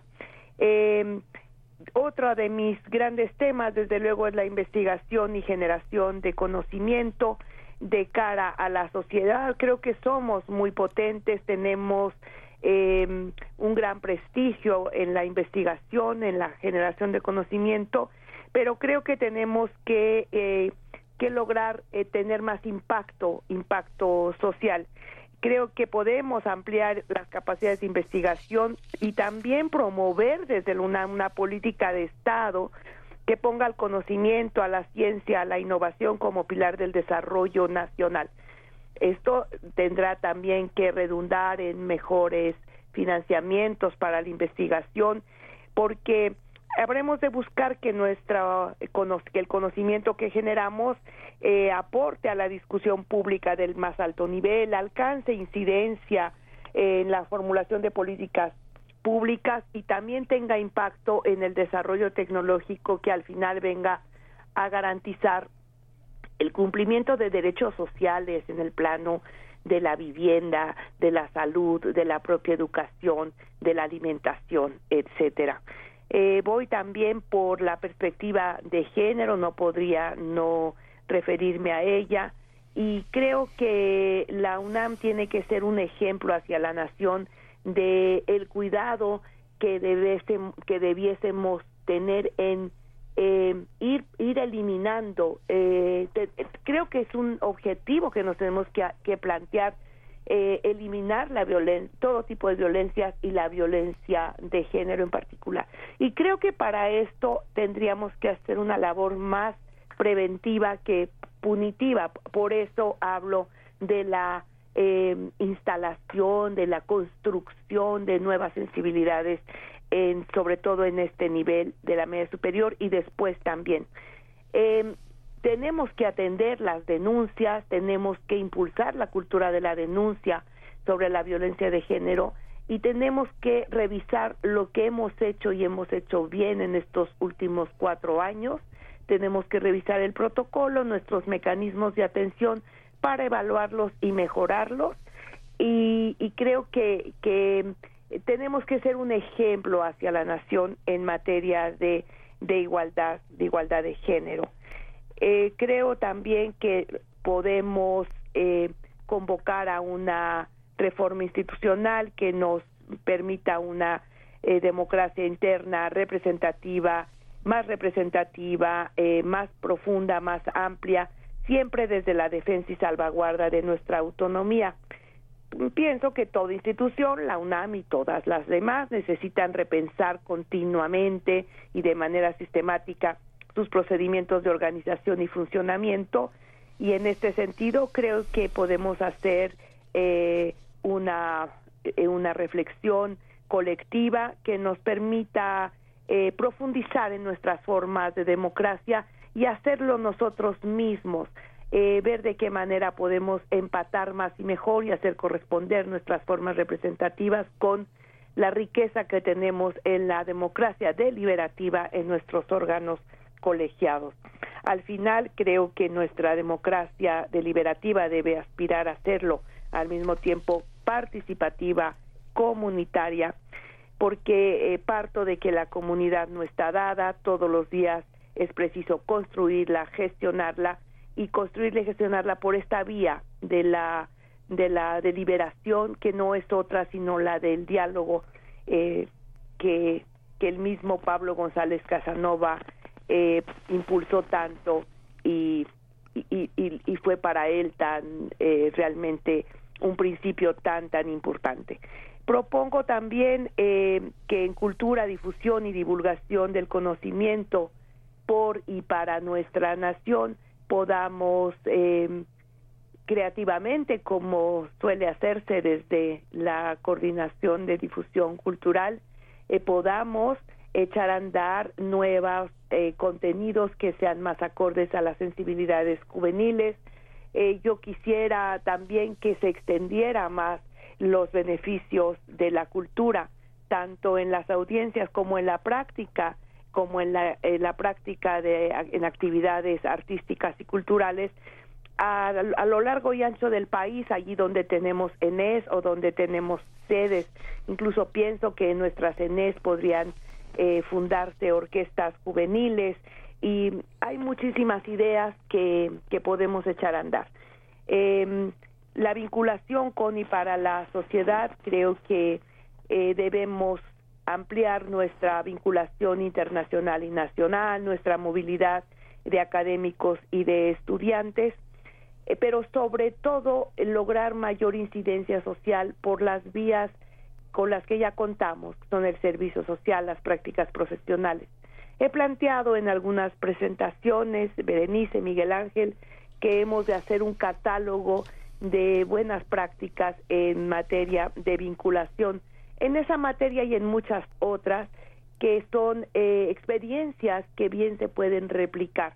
Entonces, esta es eh, eh, junto con la buena administración y gestión universitaria, una racionalización en el uso de los recursos y tal vez una redistribución de ellos en función de las prioridades, son los grandes temas que guiarán mi gestión si es que llego a ser la primera mujer en ser rectora. La Debo primera... aclarar, si me lo permiten, sí. que eh, lo haré siempre con un equipo de trabajo, como he acostumbrado yo trabajar desde que estoy funcionaria, en donde realmente podamos salir airosos como eh, un colectivo que piensa y que trabaja conjuntamente, tomando desde luego yo la responsabilidad que me corresponde y las riendas de, eh, de, la, de la rectoría. Eh, eso por ahora, sí. Eh, hablando a, a nivel muy, muy general de mi programa, de mi proyecto de trabajo. Sí, ha recorrido muchísimos puntos que son fundamentales. Un tema, un tema también eh, muy, muy importante que detalla eh, eh, de, manera muy sustantiva es el de la incidencia social en la investigación realizada por la UNAM. Muchos factores que son muy, muy interesantes, como el fortalecimiento de incubadoras, de empresas del sistema Innova UNAM, también la propiedad intelectual, el fortalecimiento de legislaciones, la mejora de la normatividad en la propiedad intelectual. En esta, en esta cara que le da la UNAM a la partir de la investigación a la sociedad, ¿qué papel juega la ética? ¿Cómo jugar con esta, la probidad intelectual, la, eh, la, autoridad, la legitimidad del conocimiento que se produce en nuestra universidad? Sí, le estoy escuchando, Miguel Ángel, un poco lejos eh, le, repito la pregunta. Ha, detallado en los planes de incidencia social de la investigación realizada en la UNAM dos aspectos fundamentales que detalla en cada uno de ellos. Eh, la, el fortalecimiento y, los, y, la ampliación de los espacios y recursos para la investigación, el fomento de incubadoras, pero también el tema de la, de la propiedad intelectual y de la, y de la transferencia de tecnología. A este tema eh, le sumaría también el tema de la probidad intelectual, de la legitimidad del conocimiento y de la ética de cara a la sociedad eh, como una característica de la UNAM, legitimar su conocimiento que sea absolutamente honrado. ¿Cómo, cómo, cómo, lo, ¿Cómo lo ve, doctora? Muchísimas gracias. Ahora escuché perfectamente bien la pregunta. Sí, eh, yo hablo pues en la investigación y generación de conocimientos de cara a la sociedad, de lograr mayor incidencia social, de mejorar la normatividad de propiedad intelectual, de la transferencia tecnológica.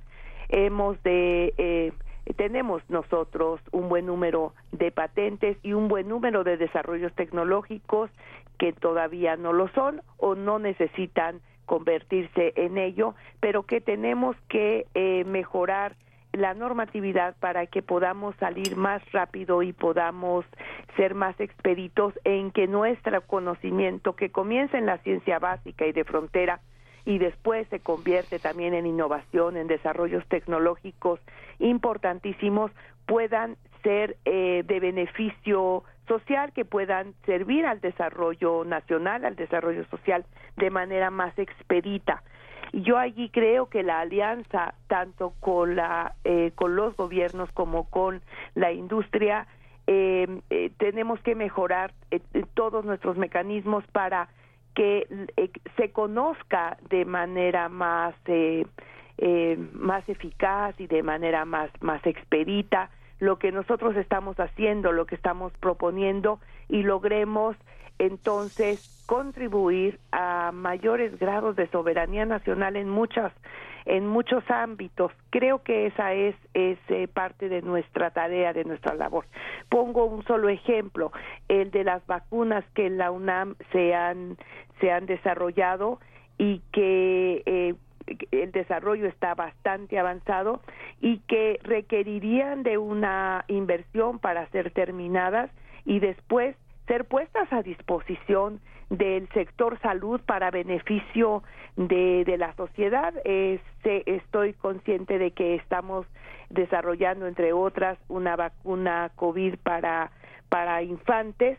La, podremos aspirar desde la UNAMA que la, la, el país, la nación, el sector salud sean eh, realmente autosuficientes en la generación de vacunas. Sería eh, algo fabuloso para la nación. Y lo mismo para el equipamiento médico y lo mismo para la construcción de edificaciones, de vivienda social, por ejemplo, y lo mismo para la soberanía alimentaria y lo mismo para muchísimos otros servicios que la UNAM puede prestar.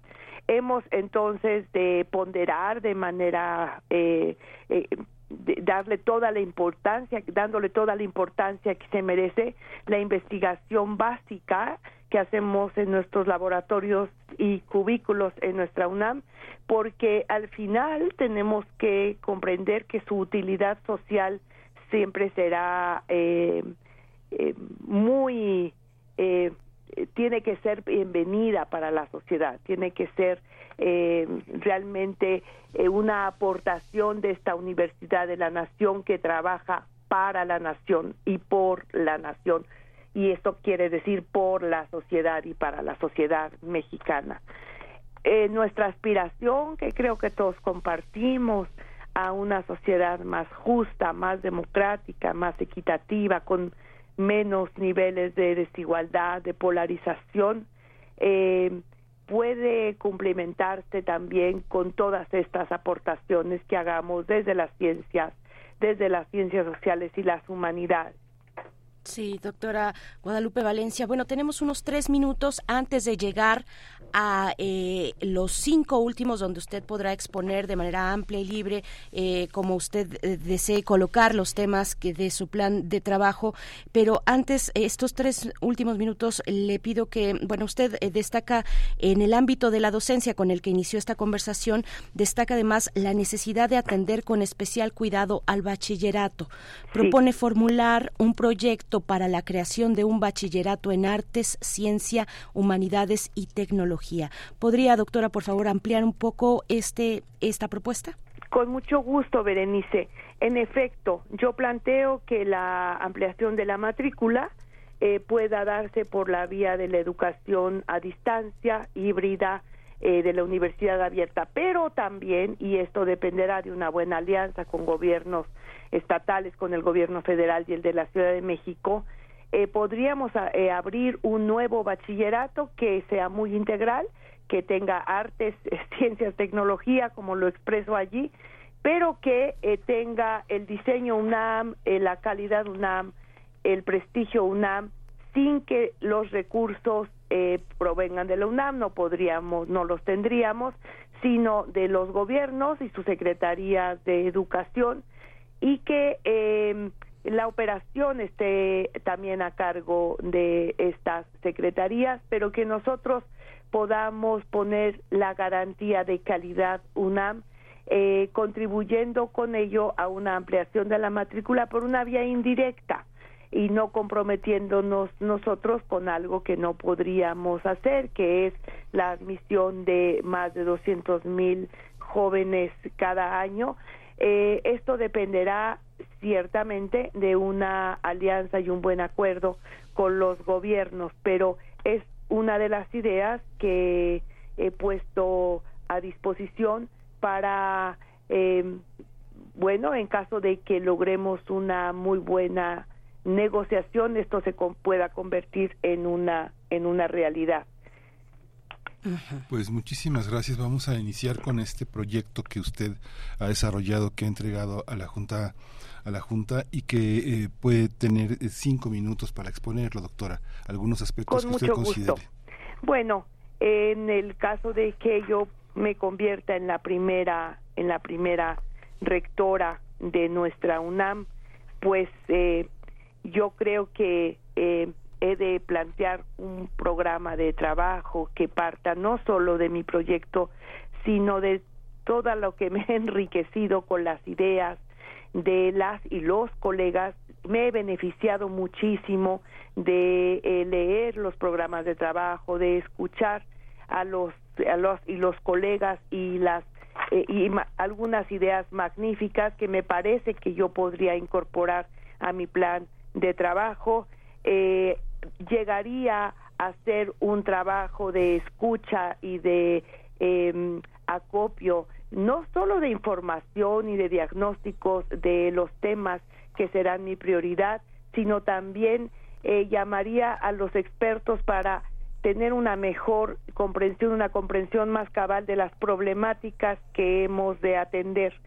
Creo que eh, eh nosotros podemos eh, ya lo decía, eh, hacer un catálogo también de, de buenas prácticas en todas las dimensiones de nuestro quehacer que pudieran ser apoyadas, fortalecidas, replicadas y también buscar en otras problemáticas nuevos impulsos creativos que habremos de construir colectivamente. Creo que en la UNAM tenemos la gran ventaja de que hacemos investigación, generamos conocimiento y entre otras cosas investigamos la educación, la educación superior y nos investigamos a nosotros mismos. Eh, creo que es, tenemos que partir de ese plus a copiar todo la, el conocimiento, eh, los análisis que se han hecho sobre las problemáticas de la propia UNAM y a partir de allí eh, indagar más en aquellos aspectos en donde tendríamos que contar con diagnósticos precisos para construir los caminos, para construir los mecanismos que nos permitan caminar de manera muy expedita, porque solo contamos con cuatro años para dejar una UNAM con un sello en, eh, propio, si es que llego a ser rectora, en el cual la educación media superior ha mejorado, fue atendida, en la cual la investigación logra mayor incidencia social, en la cual la tarea pedagógica ha conducido a una eh, menor eh, violencia en nuestros planteles y también ha permeado como ejemplo de buenas prácticas y de diálogo hacia la sociedad. En fin, eso sería a lo que yo aspiraría cuatro años después. Sí, doctora, tenemos eh, tres minutos todavía. Queremos aprovechar al máximo este tiempo. Voy a regresar a un tema que usted planteó al inicio cuando hablaba de género. Es un, es un, el género usted lo marca también, lo enmarca junto con la seguridad y la sostenibilidad en una agenda de los cuidados como parte de un nuevo etos universitario. ya nos lo, eh, ya, ya lo comentó al inicio. Le pido nos pudiera dar un ejemplo de cómo funcionaría esa agenda de cuidados en estos tres minutitos que nos quedan. Sí, muchísimas gracias. Eh, bueno, en efecto, el tema de género y también el tema de seguridad y temas eh, que nos harían una mejor comunidad, mejores comunidades a lo largo y ancho del país, eh, tienen que ver con lo que yo llamo un etos universitario. De pronto, hablar de etos universitario es una, es una nominación muy vaga y encontré en el tema de cuidados, de una ética de los cuidados, una formulación que nos permita enarbolar valores como la empatía, la solidaridad, la construcción de comunidad que nos conduzca a ser comunidades dialogantes, a ser comunidades que se cuidan las unas a las otras. Mi idea es que no hay autoridad que pueda garantizar la seguridad por sí misma, que pueda garantizar la seguridad, eh, el rechazo a la violencia, el desmontaje del patriarcado eh, y de las formas eh, a las que culturalmente hemos nacido y que hay que desmontar, que hay que desnaturalizar, que hay que desfamiliarizar. Ya se ha hecho un gran trabajo, pero debemos de ir todavía más allá para que logremos que los chicos que lleguen a la universidad, al primer semestre o al primer año de la universidad, tengan nuevas sensibilidades, otras sensibilidades en donde en donde el diálogo sea el día a día, en donde los acuerdos puedan tomarse por esta vía, en donde cuando hay una votación esta puede ser eh, representativa, esta puede ser legítima, legitimada, porque ha habido deliberación, porque ha habido acuerdo, porque hay un acuerdo de respetar también una votación si la hubiera, en donde los propios chicos y chicas han, eh, eh, han decidido eh, poner un alto a todo tipo de discriminación, a todo tipo de violencia o de faltas de respeto,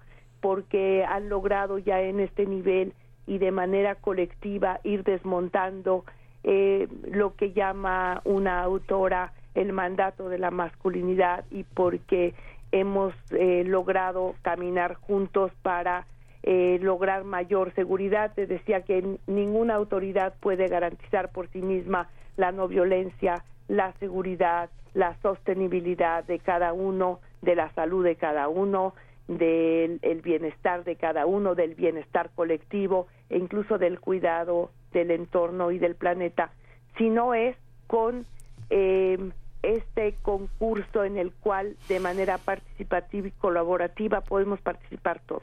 Eso es lo que creo que es hacer comunidad y a todos estos valores de solidaridad, empatía, diálogo, les llamo la agenda de los cuidados, que es una eh, denominación que se diferencia desde luego del tema de los cuidados eh, tal y como lo plantea el feminismo, aunque lo recupera o tal y como lo plantean las escuelas que tienen que ver con ciencias de la salud, aunque también recupera estas ideas de que podamos cuidarnos, pero en este caso unos a otros. Pues doctora, qué gusto, doctora Guadalupe Valencia, eh, tenerla en esta en esta mañana para exponer este proyecto en el que estamos ya prácticamente eh, eh, muy cerca de los resultados de esta de esta contienda, de esta competencia, de esta de esta aspiración. Muchas gracias por estar con nosotros y bueno, pues seguimos atentos a todo este proceso. Mucha suerte. Muchas gracias, doctora. Perdón, te escucho muy lejos. Le digo que ya, que ya, bueno, concluimos con esta, con Ah. esta intervención y agradecemos mucho Al el contrario, tiempo. Miguel Ángel Berenice, muchísimas gracias a ustedes. Gracias, doctora. Muchas gracias. Hasta pronto, doctora Guadalupe Valencia García, coordinadora de humanidades de la UNAM.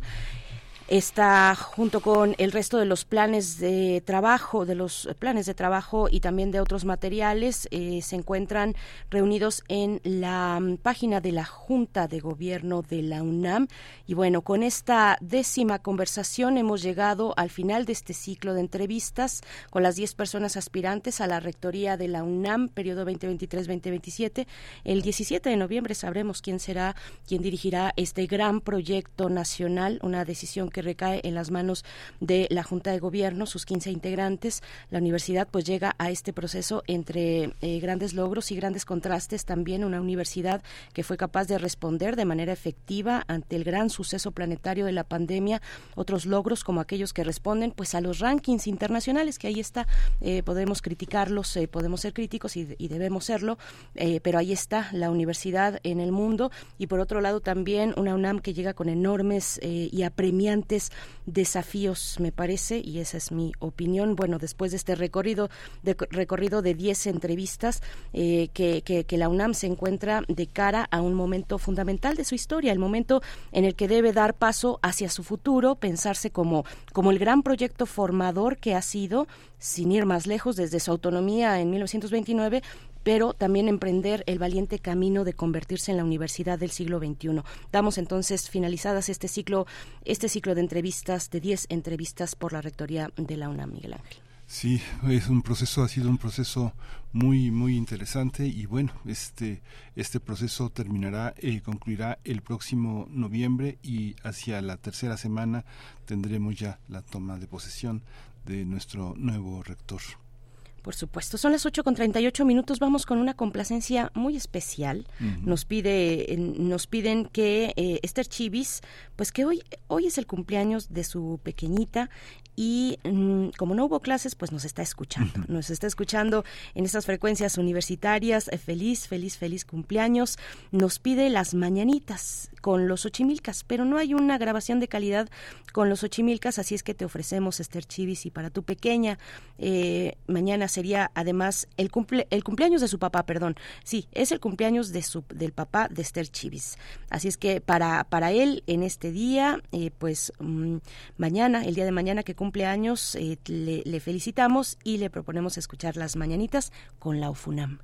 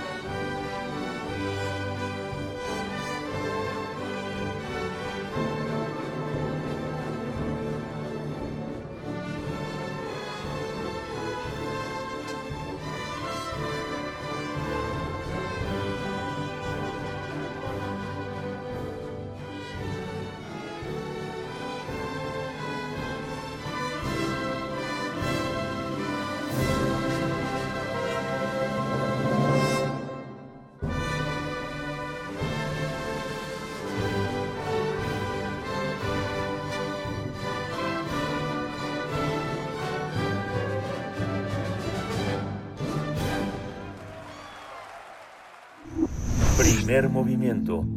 Hacemos comunidad con tus postales sonoras. Envíalas a primermovimientounam.gmail.com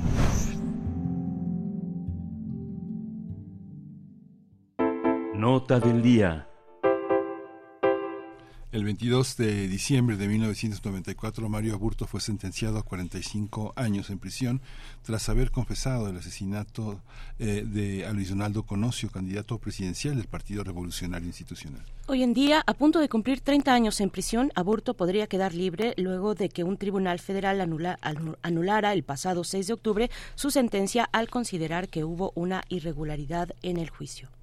De acuerdo con el Tribunal Federal, la sentencia debió ser en base al Código Penal de Baja California, donde se cometió el asesinato, y no basado en el Código Penal Federal con el que se condenó a Burto. La diferencia es que el Código Penal estatal castiga el homicidio doloso con hasta 30 años de prisión, mientras que el Código Federal en aquel entonces estipulaba una pena de hasta 50 años. Esto significa que la sentencia que le fue dictada a Burto sobrepasa la estipulada por el Código Penal de Baja California. Por esta razón, el tribunal ordenó que se emitiera una nueva sentencia con base al Código Estatal a más tardar en enero de 2024, por lo que se estimó que Aburto podría salir libre en marzo de ese año. Sin embargo, la Fiscalía General de la República impugnó la decisión del tribunal colegiado y solicitó que sea la Suprema Corte de Justicia de la Nación la, encargada de resolver el caso del hombre que, confeso, asesinó al entonces candidato a la presidencia de la República. Actualmente, el michoacano sigue cumpliendo su sentencia en un penal federal. Vamos a conversar sobre este caso, sobre este caso, las investigaciones del asesinato de Luis Donaldo Colosio, a propósito también de esta sentencia que podrá que pondrá en libertad al único inculpado por este magnicidio en, 1994. Está con nosotros Laura Sánchez Ley, ella es periodista y es autora del libro Aburto, Testimonios desde el Moloya. Laura Sánchez Ley, bienvenida, buenos días. Hola Miguel, Bere, buenos días, ¿cómo están? Laura, muy bien.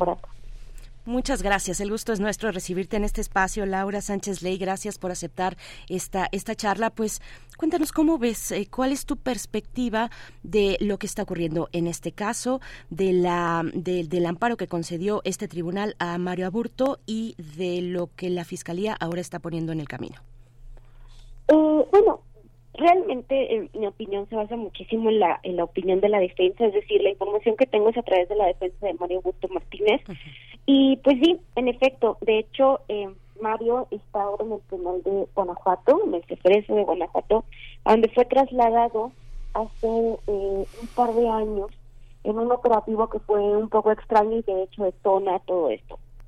Este operativo se hace eh, a unos días de que el entonces secretario de Seguridad Pública, eh, Durazo, eh, realizara un traslado de reos, te digo así como muy raro, ¿no? De madrugada, sin informar a los familiares, bueno, lo trasladan de Huimanguillo, Tabasco, a Gualcefreso de Guanajuato, donde había pues condiciones eh, mucho eh, más severas que las que tenía en Huimanguillo. De tal manera que eh, queda incomunicado, queda incomunicado su familia, queda incomunicado todo el mundo.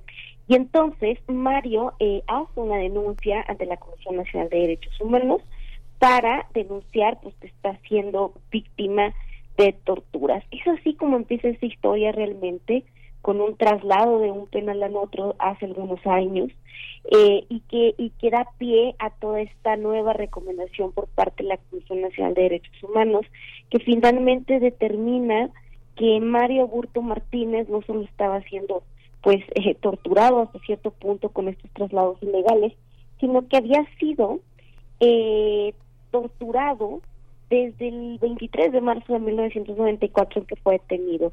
Realmente fue gracias a la intervención de Jesús González Schmal, eh, un abogado que estaba eh, realizando un trabajo en la Comisión Nacional de Derechos Humanos y que pues quien se da cuenta de todo lo que está sucediendo, ¿no? Es así que finalmente el caso sale de la Comisión Nacional de Derechos Humanos y ahora pues está en la cancha de Jesús González Schmal y de la Defensoría Pública de Oficio.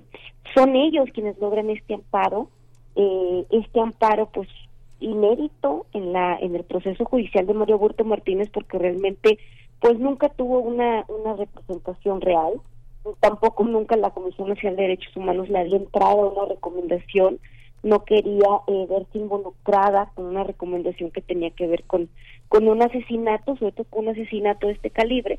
Entonces, pues bueno, ahora este recurso, eh, como bien explicabas, pues es un, es un recurso que se va por el tema de la eh, violación al, al proceso de María Burto al dictarse una sentencia del Foro Federal cuando pues Mario Burto tenía eh, un arma corta, había sucedido el hecho en Baja California, es decir, no había ninguna justificación para que el caso se hubiera ido a la federación.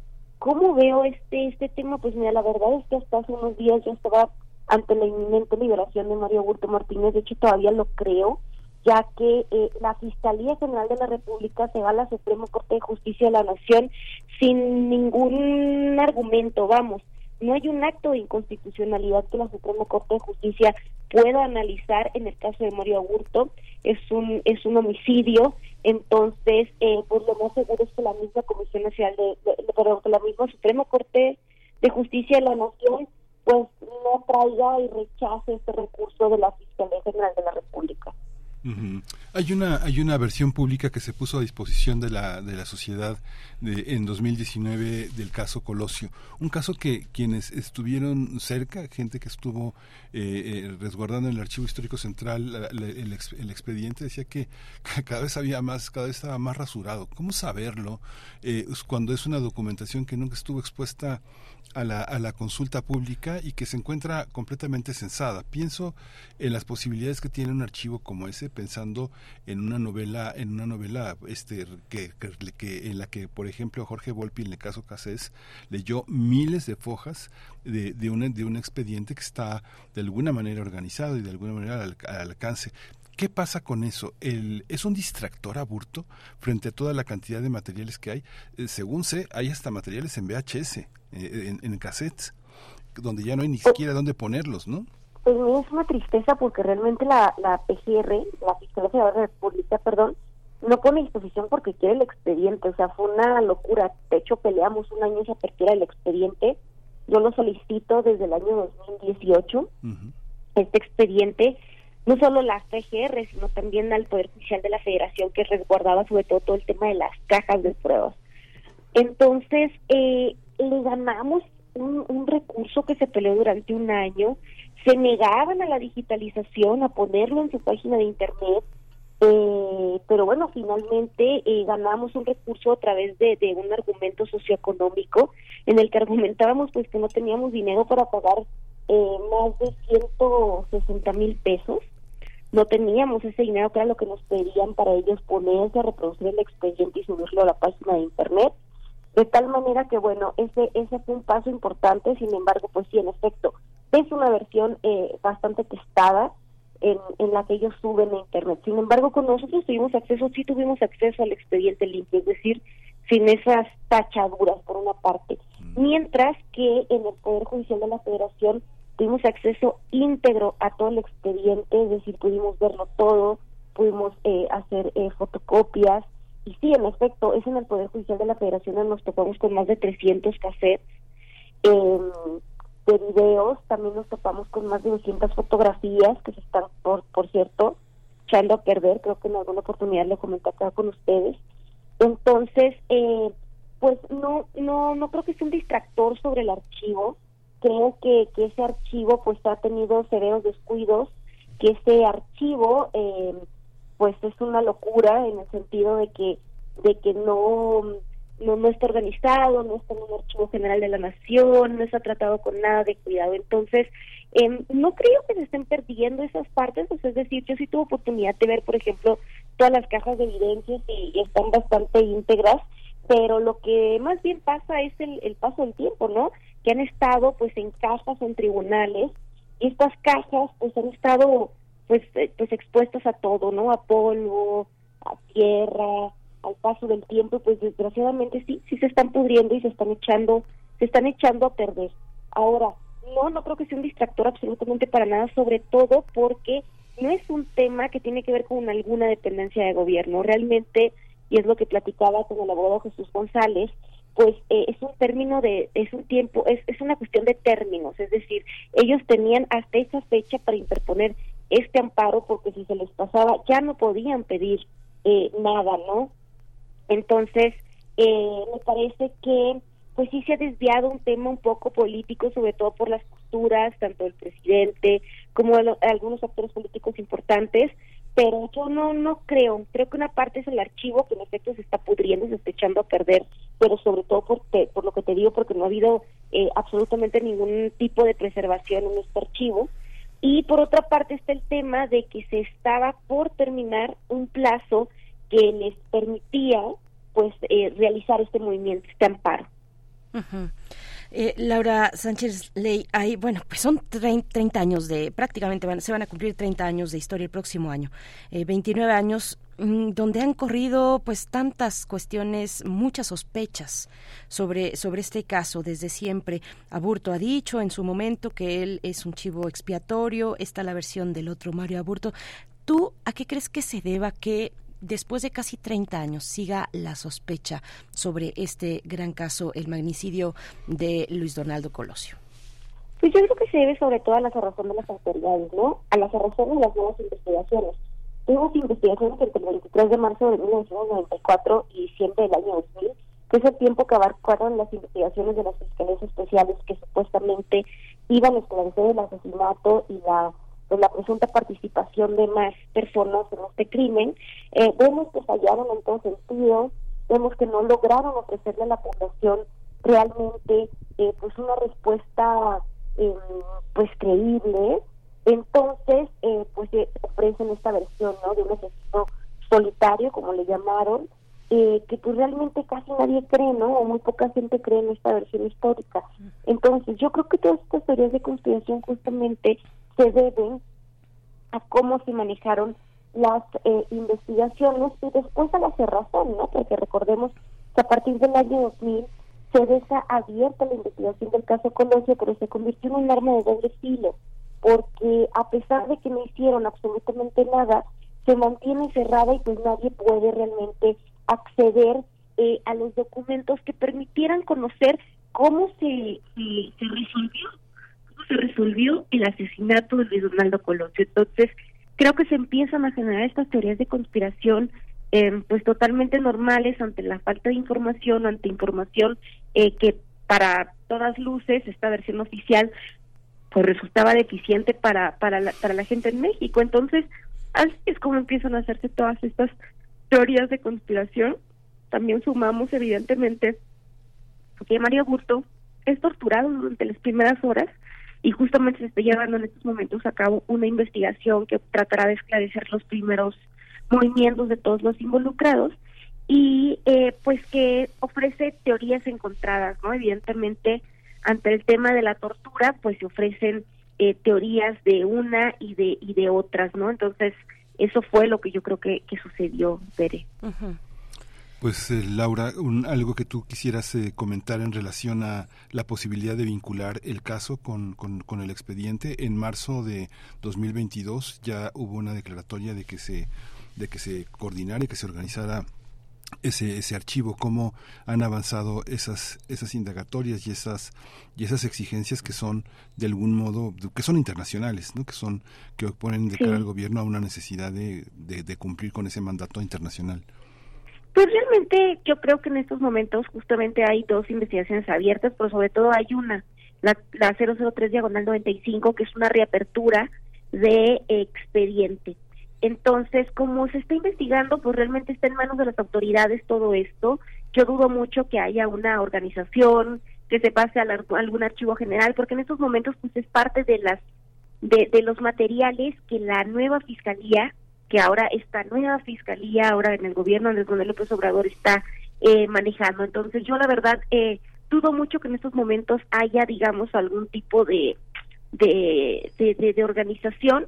Creo que por el contrario van a empezar a cerrarse muchísimos archivos porque se van a convertir en eh, material de una investigación en curso. Recordemos que cuando hay una investigación en curso, pues eh, todo este material se cierra para la investigación. Entonces, realmente es lo que creo. Eh, la fecha que tiene el abogado, solo para, para aclarar un poco este punto, eh, no es enero de 2024 para que se dicte la nueva sentencia, sino el primero de diciembre de este 2023. Mm. Entonces yo creo que este año eh, es cuando el, el Poder Judicial de la Federación tiene que volver a dictar una nueva sentencia.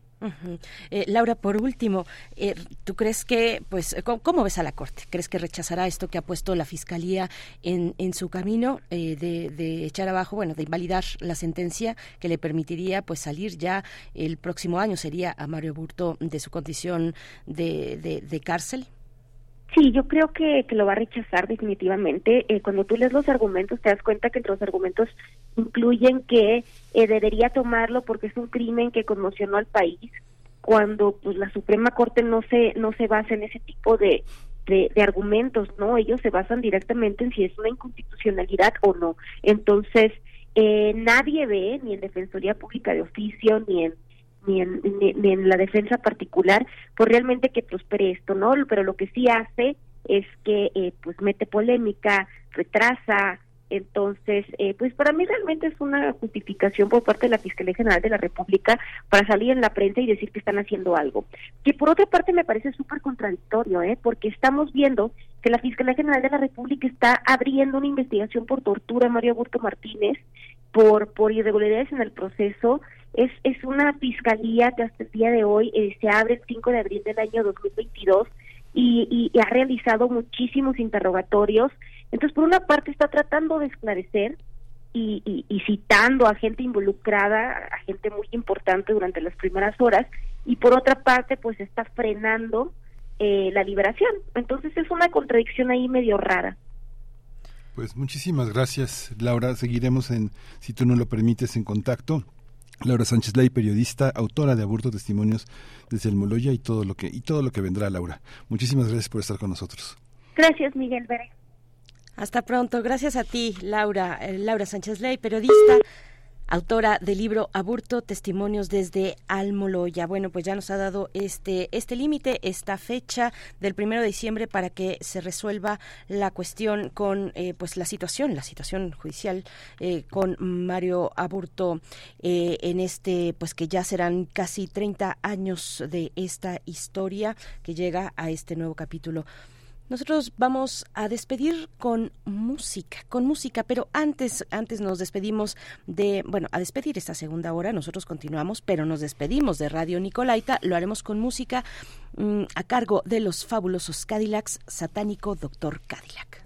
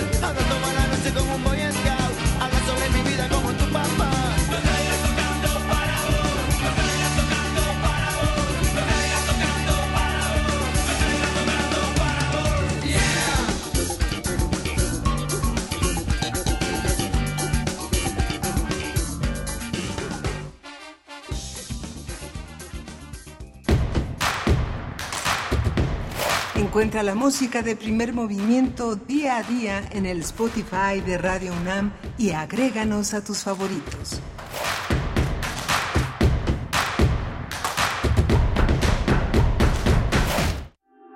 Ítalo Calvino el autor de la imaginación. 2023, 100 años de su nacimiento. Siempre será recordado por su trilogía agrupada en nuestros antepasados, El Visconde de Mediado, El Varón Rampante, El Caballero Inexistente. En diferentes entrevistas, incluidas en su libro póstumo He nacido en América, siempre se le cuestiona sobre este trío de novelas fantásticas que daba para todo tipo de interpretaciones. Él aclaraba. Lo que ha sido siempre y sigue siendo mi verdadero tema narrativo. Una persona que se fija voluntariamente una regla difícil y la sigue hasta sus últimas consecuencias, porque sin ella no sería él mismo ni para él ni para los demás. Ítalo Calvino, 96.1 FM, Radio UNAM, Experiencia Sonora. En la vida cotidiana se reflejan las problemáticas sociales, con diferentes causas y consecuencias. Pensemos juntas y juntos las posibles soluciones. Vida cotidiana. Análisis de nuestro día a día. Viernes a las 16 horas, después del corte informativo. Si sucede a nuestro alrededor, es importante. Radio UNAM, Experiencia Sonora. Únete al equipo que capacitará a quienes contarán nuestros votos. Este es un llamado de México y nuestra democracia. Yo, como supervisor electoral, y yo como capacitador asistente electoral, haremos posible la instalación y el funcionamiento de las casillas en todo el país. Te invitamos a ser parte de este valioso equipo. Inscríbete, tienes hasta el 28 de noviembre. Por México, todas y todos participamos. En, en estas elecciones, con mi INE, participo. INE. El crucero de avistamiento Vaquita 2023 nos brinda noticias esperanzadoras. Por primera vez en su historia, la población de vaquita marina no ha disminuido. Esto es gracias a la coordinación entre el Gobierno de México, instituciones y aliados sociales. Todas y todos trabajamos por la conservación de una de nuestras especies endémicas más queridas y por el bienestar de las comunidades. Protejamos a la vaquita. Su supervivencia, nuestra responsabilidad. Gobierno de México. Somos la naturaleza. Hace cuatro años comenzamos a investigar la taxonomía, cuántas especies había de cara de niño, dónde se distribuían, lejos de ser dañino, que no lo es, tiene efectos eh, benéficos para el ser humano, para los ecosistemas, se alimenta de, de otros insectos que pueden ser plaga.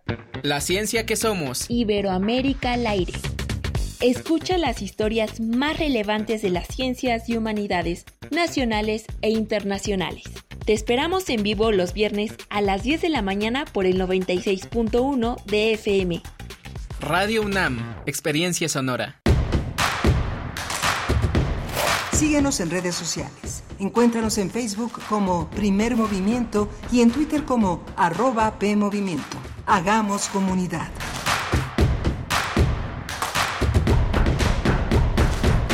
Hola, buenos días. Ya son las 9 de la mañana con 3 minutos, con 4 minutos ya, octubre 27, viernes viernes eh, eh, de, complacencias musicales.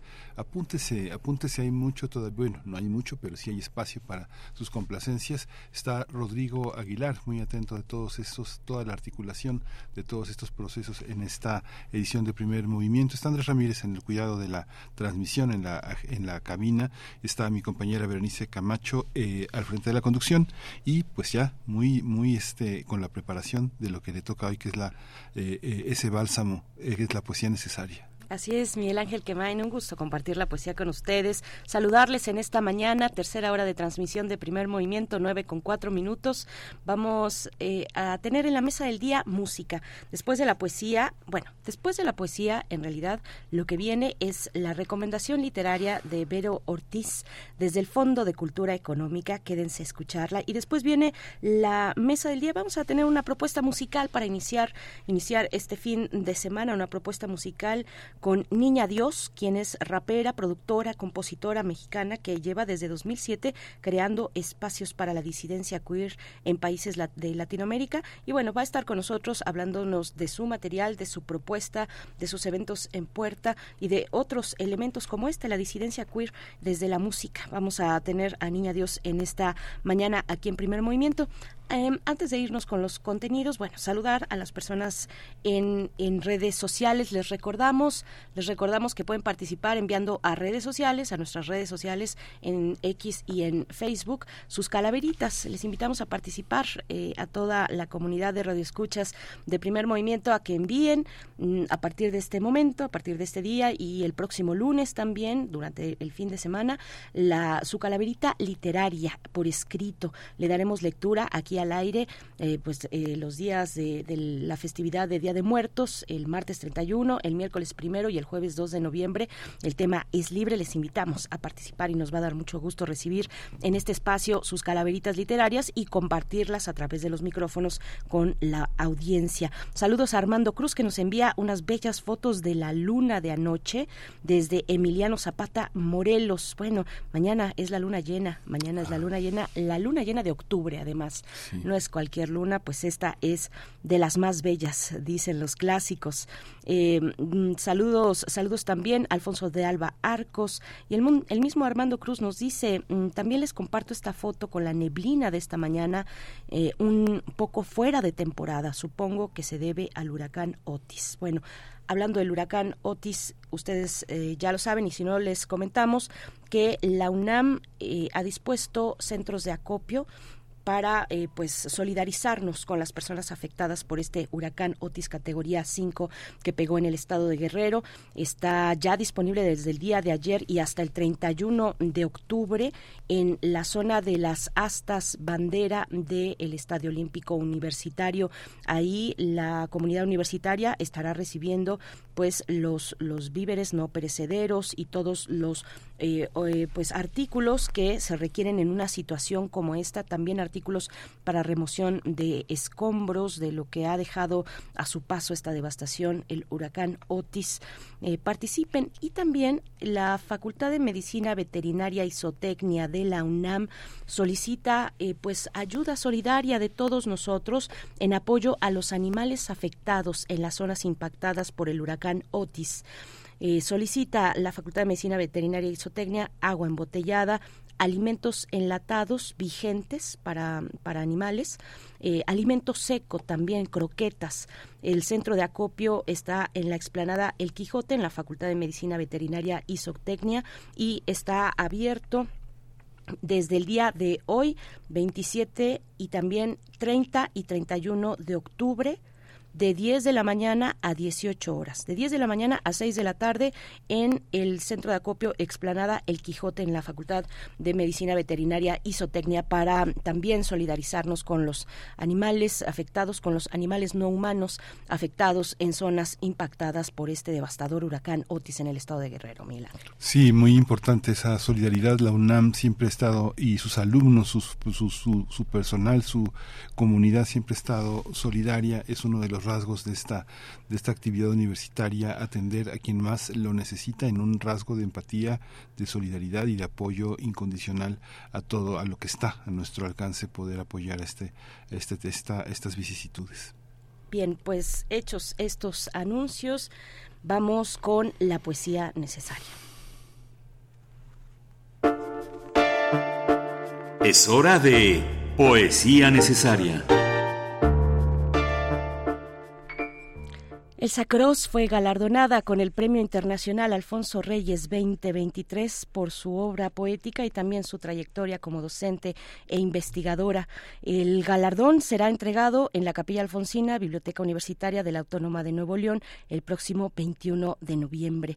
Así es que, bueno, nos, nos congratulamos, enhorabuena a la admirada Elsa Cross, gran poeta, grande entre las grandes. Y les voy a compartir de su poemario recién reeditado Isla Negra, editado por eh, Editorial Era, el poema titulado Una visión. En la música viene Björk, eh, para acompañar a las mujeres de Islandia, que no sé si se enteraron, pero las mujeres islandesas salieron el martes de esta semana en protesta, pues ante cuestiones de violencia hacia las mujeres, hacia ellas mismas, ante temas también de brecha salarial, que son cuestiones que prevalecen aún en uno de los países más equitativos del mundo. Así es que la música es de Björk para acompañar, para hacer un guiño de compañía a las mujeres islandesas que protestan allá en su país. Vamos con la poesía de Elsa Cross Enhorabuena, admirada Elsa Cross. Una visión.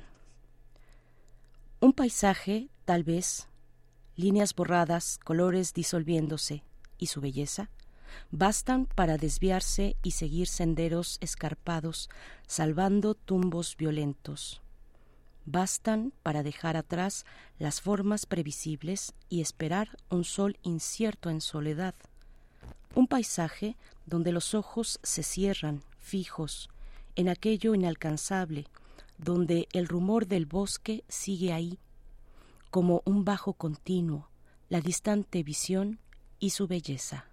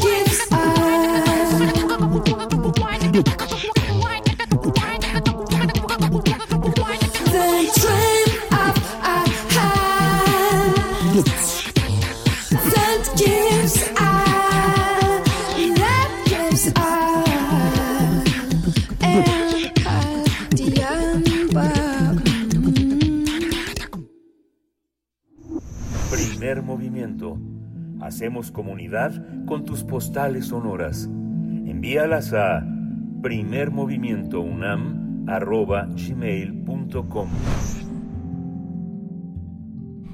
En la historia editorial del Fondo de Cultura Económica hay verdaderas joyas. En la, serie de historia, de libros, libros de historia, los negros son los eh, grandes libros de clásicos eh, de la historiografía nacional y del mundo. Robert Darton, La Gran Matanza de Gatos, este clásico de la gran historiografía francesa, en la voz de Verónica Ortiz.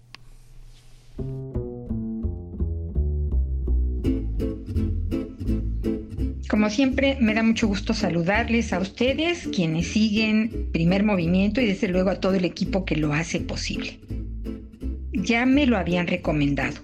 Estaba entre mi lista de pendientes y por fin terminé esta original y reveladora investigación de Robert Darnton, nacido en Estados Unidos en 1939, periodista, reportero del New York Times y un apasionado de la historia cultural de los pobres y de la Francia del siglo XVIII. El título del libro es largo y extraño. La gran matanza de gatos y otros episodios en la historia de la cultura francesa. En este ameno texto basado en diversos documentos del siglo XVIII, Darnton nos sorprenderá revelando hechos desconocidos por raros o poco comunes en la historia cultural. La llamada historia de las mentalidades, que mucho se acerca a la historia con espíritu etnográfico, nos dice Darnton en su introducción. Descubrir en esta lectura cómo pensaban y se comportaban grandes grupos de iletrados y pobres franceses nos explica una parte de la idiosincrasia de este grupo social, su crueldad, la cultura callejera y de sobrevivencia. En La gran matanza de gatos y otros episodios en la historia de la cultura francesa, Robert Darnton nos lleva por una serie de cuentos populares escritos en el periodo de 1870 a 1914, la llamada Edad de Oro de la investigación en ese tema. Los testimonios escritos prueban que los cuentos existían antes de que se concibiera el, entre comillas, folclore, sin duda un neologismo del siglo XIX. Fueron los predicadores medievales quienes aprovecharon la tradición oral para ilustrar, transmitir sus argumentos morales, sus sermones, claro. Entre los cuentos que conocemos nos toparemos en este libro con la Caperucita Roja y varias de sus versiones, no todas porque se conocen 35, algunas de pueblos remotos y distantes entre sí. De los cuentos conocidos por nosotros se revisan versiones de La Cenicienta, La Bella Durmiente, donde la violencia y crueldad son parte del relato. Para entender el pensamiento social de este grupo cultural, necesitamos desechar la familiaridad y recibir electroshocks culturales, dice Danton, quien afirma que a partir de estos estudios culturales se hace evidente que los otros no piensan como nosotros, por lo tanto el querer entender su pensamiento, debemos tener presente la otredad. Anote este título, léalo y goce su abundante información y referencias en el análisis de todos estos cuentos e historias del siglo XVIII en Francia. Dentro de la colección Historia, la gran matanza de gatos y otros episodios en la historia de la cultura francesa de Robert Darnton, editado por el Fondo de Cultura Económica, ya se encuentra en librerías. Descubra en cada página los documentos inverosímiles y los escandalosos episodios de la cultura francesa de los desposeídos del siglo XVIII. Porque leer enseña y divierte. Hasta la próxima.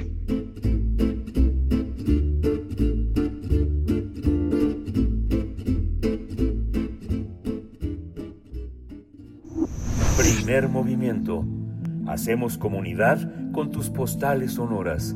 Envíalas a primermovimientounam.gmail.com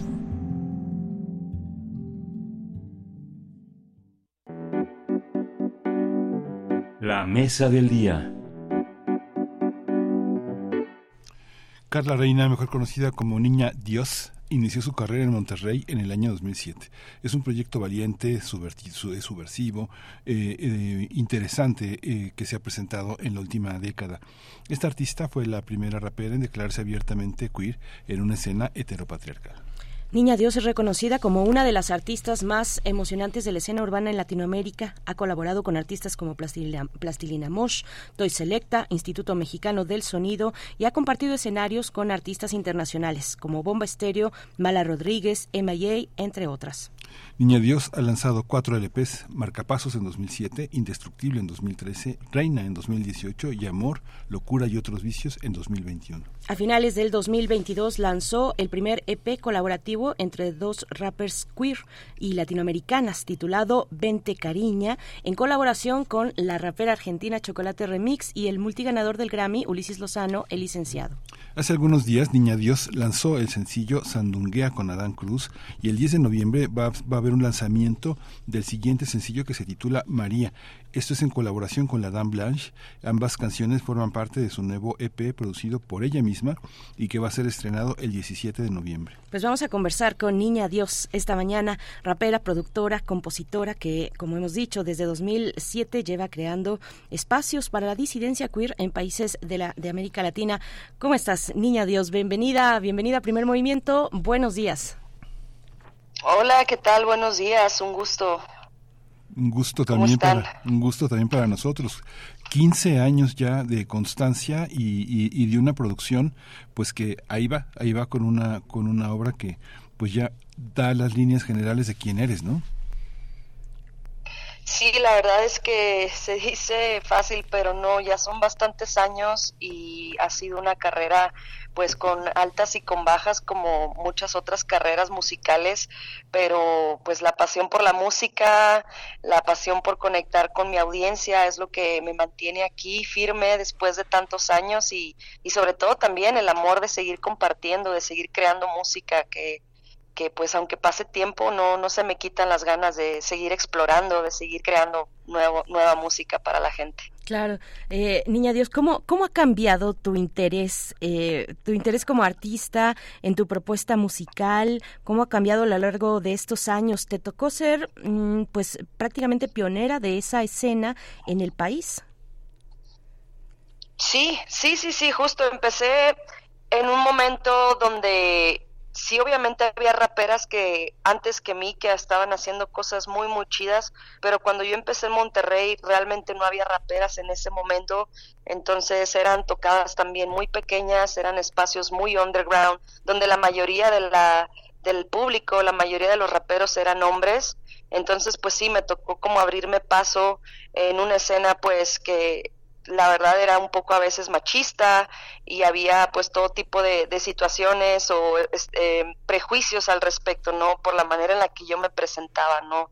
Desde el principio pues siempre fui muy abierta con mi forma de ser, con mi forma de vestir, que también era un poco diferente, entonces pues sí, me tocó igual lidiar con prejuicios, con muchas cosas que poco a poco se han ido rompiendo y pues en todo lo que ha pasado estos 15 años he visto cómo ha evolucionado el género muchísimo, como ahora hay bastantes raperas representando por todas partes de México y de Latinoamérica y cómo también ha pasado este género de ser algo muy subversivo y muy underground a ser pues uno de los géneros que, que más venden, que más llenan arenas, que, que más están en las listas de, de playlist, ¿no? De Spotify, todo esto. Entonces, la verdad es que ha sido muy chido poder este ser parte de esto desde el principio y ver cómo ha sido la, la evolución y poder seguir aquí también siendo parte de esto.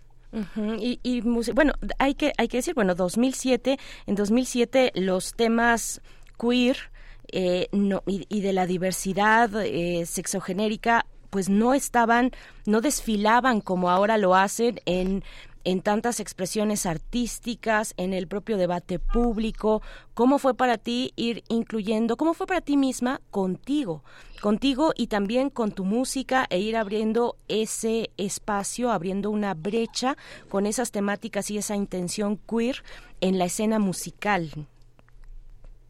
Claro, pues fue la verdad un proceso, digamos que, como dices, hace 15 años realmente no había otros artistas que, que tuvieran esa visibilidad. De hecho, a mí me tocó pues lidiar con, con muchas cosas y incluso gente que me decía, oye, está bien padre lo que haces, pero es mejor que no menciones esta parte de tu vida, es mejor que omitas el hecho de que te gustan las chicas y demás.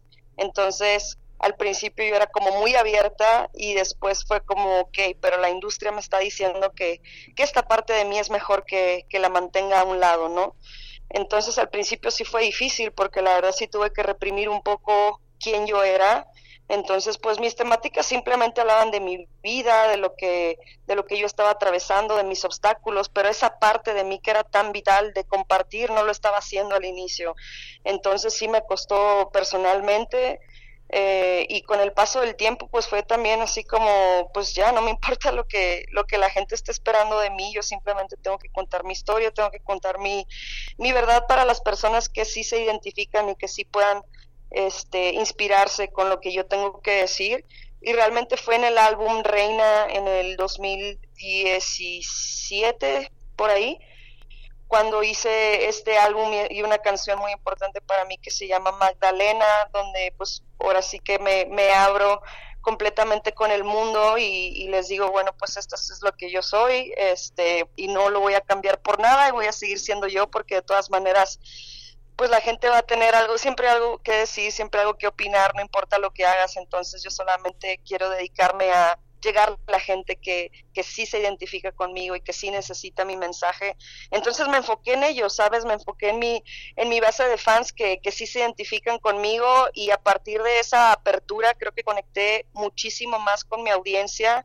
Empecé también a explorar muchísimo más en mis videos musicales, a incluir gente de la comunidad eh, trans, de, de la comunidad también de los ballrooms, eh, a incluir mucha, mucha representación LGBT en mis videoclips. Y eso era pues muy importante para mí, siento que me lo debía a esa niña Dios que empezó, no sé, a los 18, 19 años que le dijeron que era mejor reprimir esa parte, ahora sí que yo dije, no, ahora voy, pero con todo y no me importa, ¿sabes? Entonces siento que abrazar mi identidad de esta manera me dio una nueva libertad y también una, una forma de expresarme que me llevó al otro nivel creativamente y siento que eso elevó mi arte muchísimo más. O sea, una vez que ya realmente no había nada que ocultarle a la gente, que no había nada que hacer a un lado y que pude expresarme al 100, siento que eso eh, me elevó mi, mi, mi, calidad humana y artística a la vez. Entonces, este, a partir de ahí ya no hubo vuelta atrás y trato pues siempre que, bueno, siempre desde el inicio, ¿no? Mis espacios han sido espacios donde todo el mundo es bienvenido, no importa si eres punk, si te gusta el rap, si eres eh, gay, lesbiana, hetero, un unicornio, lo que tú seas, mis espacios para conciertos son este espacio seguro, entonces eso es algo que también he, mantenido muy firme desde el inicio, ¿no? Qué bonito, niña Dios. Hoy, hoy hay más espacios y no por casualidad, sino gracias propuestas valientes eh, y, y, también al movimiento de los feminismos, al movimiento, por supuesto, LGBTIQ eh, hay, hay, más, hay más espacio, hay, hay, hay, público para estas propuestas. ¿Cómo ves la escena? ¿Cómo ha cambiado esa escena? ¿Cómo la ves hoy en, en México y en Latinoamérica también? Tú has colaborado pues con, con personas que, que, que, están en esa escena y que son muy, eh, muy talentosas y muy queridas como Chocolate Remix, por ejemplo, ¿no? Que también súper valiente eh, desde Argentina, mmm, eh, pues rompiendo paradigmas, ella desde el reggaetón o ella, no sé exactamente cuál sea su pronombre, pero eh, rompiendo sí. paradigmas desde, desde el reggaetón en su caso, ¿no? Eso también nos habla de una posibilidad de fusión entre géneros, eh, tú con el rap, el caso de Chocolate con, eh, con, el, con el, el reggaetón, reggaetón, ¿no? Un reggaetón eh, lésbico también, pues súper sí. transgresor, ¿no? Sí, justo, queríamos hacer un proyecto que pues las dos nos sintiéramos súper, súper orgullosas, que justo es esa música que a nosotras nos gustaría escuchar en el club, ¿no? Porque si estamos de repente en la fiesta y escuchamos canciones de reggaetón que son súper misóginas y machistas y es como, no, nosotros tenemos que crear sabes, letras que nos representen cómo somos, cómo nos gusta perrear, cómo nos gusta compartir con nuestra comunidad. Y justo, ¿no? Decidimos hacer este álbum que se llama Vente Cariña, también un poco impulsadas por el encierro, por la pandemia, por estar demasiado encerradas en nuestras casas, ahí como que volviéndonos locas y eh, esta, esta Chocolate Remix, que es, es una gran amiga y alguien a quien yo admiraba muchísimo, que siempre he admirado, me propuso esta idea, ¿no? Oye, ¿por qué no hacemos un EP juntas? Estaría súper chido. Y entonces desde el inicio fue esta idea, este concepto, ¿no? De abordar las temáticas desde un punto queer, desde un punto feminista, de cómo nosotras, eh, te digo, nos gusta montar la fiesta y que, y que no, no represente, más bien, o sea, pues que no sean estas letras que no nos representan.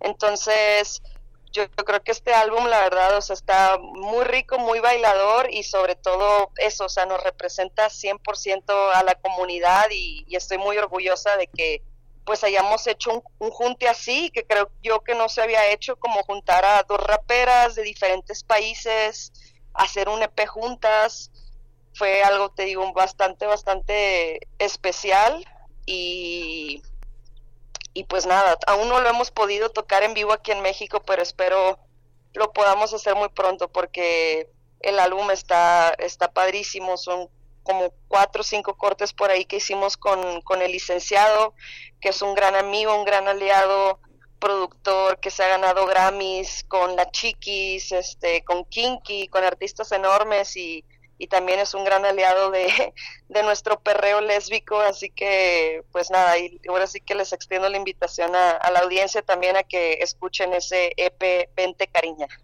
Por acá dicen que arriba el perreo lésbico. Arriba, y yo estoy de acuerdo, yo estoy totalmente de acuerdo. Pues, niña Dios, vamos a escuchar dentro de todas esas colaboraciones. Hay una también eh, muy, muy, muy interesante que es con Hispana. Con Hispana, bueno, pues que también tiene su historia, ¿no? Que también tiene su historia, que también le tocó abrir brecha en una generación, en la generación del siglo XXI con, con el rap eh, hecho por mujeres. Así es que vamos a escuchar Mezcal. Niña Dios con Hispana. Nos cuentas al regreso un poquito de este material y de la colaboración con ella, ¿vale? Perfecto. Vamos con ella. Sale. Mezcal.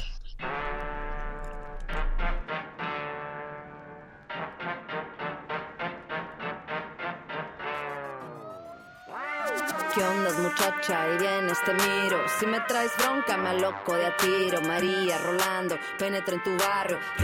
Soy la que retumba el bajo. Misma muchacha de pantalones anchos. Mexicano, aunque parezco del gabacho. Tengo ojos claros, fuera de rancho. Yo soy de la silla como de la Villa Pancho. Todos mis squad son unas jefas. Siempre estamos ready para hacer feria. Tengo a tu chica en histeria. Le di un mezcal y se le quitó lo seria. Check, checa. Yo no soy tu muñeca. Todo el día es 420 con los ojos de Pacheca. Que tranza mi raza. Arriba las manos. Gringo, latinos y todos gozando. La patrona. Tomando mezcal con corona. Yo soy la reina sin corona. Toma, toma el gusano en el mezcal. Flota, flota como la patrona. Tomando mezcal con corona. Yo soy la reina sin corona. Toma, toma el gusano en el mezcal. Flota, flota. Del norte al sur, del este al oeste. Llega mi hijo, las mexas presentes. Dando el rol, escuchando a gente. Coahuila, Jalisco, mucho caliente. Toman tequila las mechicas. Y también las chicanitas. No te me vayas con la finta. Que me hierve la sangre y con la se me quita. Mexicana, mami mexicana. Soldadera, única de la chingada. Estoy haciendo oro a partir de nada. Chambeándole, sudando la lana. ¿Dónde está mi cohete? ¿Dónde está el mariachi? ¿Dónde está mi gente? Es México pariente, puro desmadre, mucho caliente. La patrona, tomando mezcal con corona. Yo soy la reina sin corona. Toma, toma el gusano en el mezcal. Flota, flota como la patrona. Tomando mezcal con corona. Yo soy la reina sin corona. Toma, toma el gusano en el mezcal. Flota, flota. Mariachi sonando, retumba la troca. La chota te sigue si huele la mota. Lo único que pido es ganar con mi tropa. Ni aunque te quites si te toca, te toca. Gota a gota, brote el aguacero. Sigo en el hustle como día cero. Cuando llegué aquí nadie ha apostado un peso. Ahora mi rap me hizo un deal por un millón de pesos. Boss ladies en el juego. A huevo tú también puedes hacerlo. Mezcal on your tongue, that's fuego. Hispana niña Dios, now let's go. La patrona, tomando mezcal con corona. Yo soy la reina sin corona. Toma, toma el gusano en el mezcal. Flota, flota como la patrona. Tomando mezcal con corona. Yo soy la reina sin corona. Toma, toma el gusano en el mezcal. Flota, flota.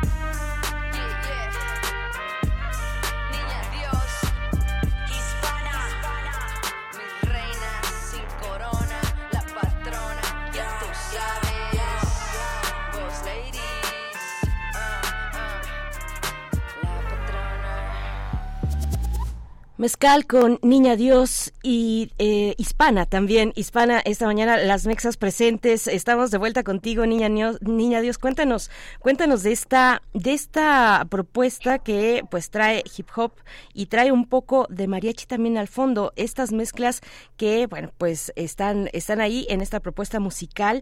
A ti te toca estar eh, en Nuevo León, en Monterrey, un estado fronterizo donde corren muchas cosas, donde van y vienen muchas influencias musicales, culturales y todo lo que se pueda pensar pasa por esa frontera, eh, Niña Dios. A ver, cuéntanos de esta, de esta propuesta.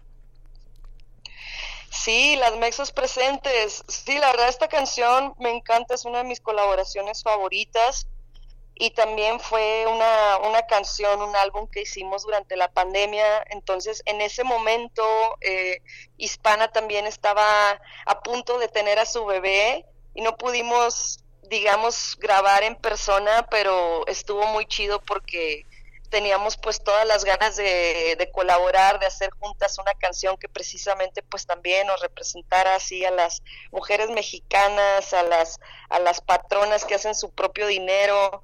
Entonces, eh, pues primero así la colaboración con Hispana te digo, se dio por, eh, por las redes sociales, yo le mandé la canción, estaba trabajando en algo y dije, necesito una voz poderosa, una mujer así de fuego como ella. Entonces no lo dudé más y literal le mandé así como un- una historia por Instagram, este, sonando la canción de fondo y le dije, oye, ¿qué onda? ¿Te gusta esta propuesta? Pensé en ti, la verdad estaría súper chido que, que colaboraras. Y ya una vez que ella le puso de su, de su cosecha, la verdad es que la canción pues ya se llevó a, a otro nivel y te digo, es una de mis colaboraciones favoritas. Hemos podido tocar la canción varias veces en vivo y siempre es un placer colaborar con Hispana, es una de mis raperas también favoritas de México. Y como te digo, o sea, siento que la escena de las mujeres ha crecido muchísimo y que hay para todos los estilos. Hay este, pues sí, raperas que tienen diferentes voces, diferentes historias, entonces si, si encuentras algo que te gusta en una, puedes encontrar algo diferente en otra y siento que cada una tiene algo bien diferente que decir y pues nada, les recomiendo ahora sí también a, la audiencia que pues que, que topen las diferentes raperas que, que hay en México, una de ellas, bueno, claro, hispana, este, Just Bones, ¿no? María Advertencia Lírica, Audrey Funk, Jimbo, son, son raperas que, que a mí me inspiran muchísimo y creo que, que vale la pena también mencionarlas. Claro, claro, niña Dios. Y bueno, eh, que por fortuna, gracias a Internet, las colaboraciones pues se pueden dar y rompen fronteras, incluso fronteras culturales. Has, has colaborado también o, has, has compartido escenarios con eh, raperas también de la escena internacional muy interesantes como MIA, por ejemplo, ¿no? Eh, es inglesa de, de origen pakistaní y que, bueno, en sus letras también es súper, súper poderosa, hablando de cuestiones eh, de migratorias, por ejemplo, hablando pues de un montón de, de temas, de problemáticas también sociales con, con, con muchísimo fuego, como lo hace MIA. Eh, eh, cuéntanos, cuéntanos de, mm, bueno, de eso, si nos quieres eh, comentar un poco al respecto, pero Sí, también... realmente con, Sí, no, no, no, por favor, adelante, adelante. Sí, con, con MIA más bien, o sea, yo compartí escenario o me subí al mismo escenario donde tocó ella también. Sí. No es que tengamos una, una canción, lo cual Sí. obviamente me encantaría, pero no más bien, o sea, sí, como dices, es una artista que a mí me ha inspirado muchísimo, que siempre ha sido muy vocal sobre lo que ella opina, lo que ella piensa de, de temas de política, este, pues siendo claro también una una rapera, como dices, de origen pakistaní que ha vivido también pues obstáculos y cosas bastante fuertes, que su historia me inspira muchísimo, sus visuales, la forma en la que se viste. Entonces, haber podido tocar en el mismo festival con ella, creo que eso fue como en el 2008, cuando yo apenas iba llegando a Ciudad de México, hace bastante tiempo ya, y fue un concierto donde tocaba Beastie Boys también.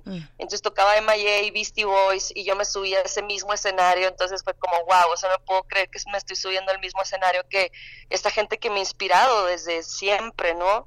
Sí. Y sí, como decía, la, la colaboración para mí también siempre ha sido muy, muy importante, compartir con artistas internacionales, por ejemplo, Lisa Humet de Bomba También tenemos por ahí una canción, eh, Cumbia Prohibida, que fue también una canción súper importante a los inicios de mi carrera.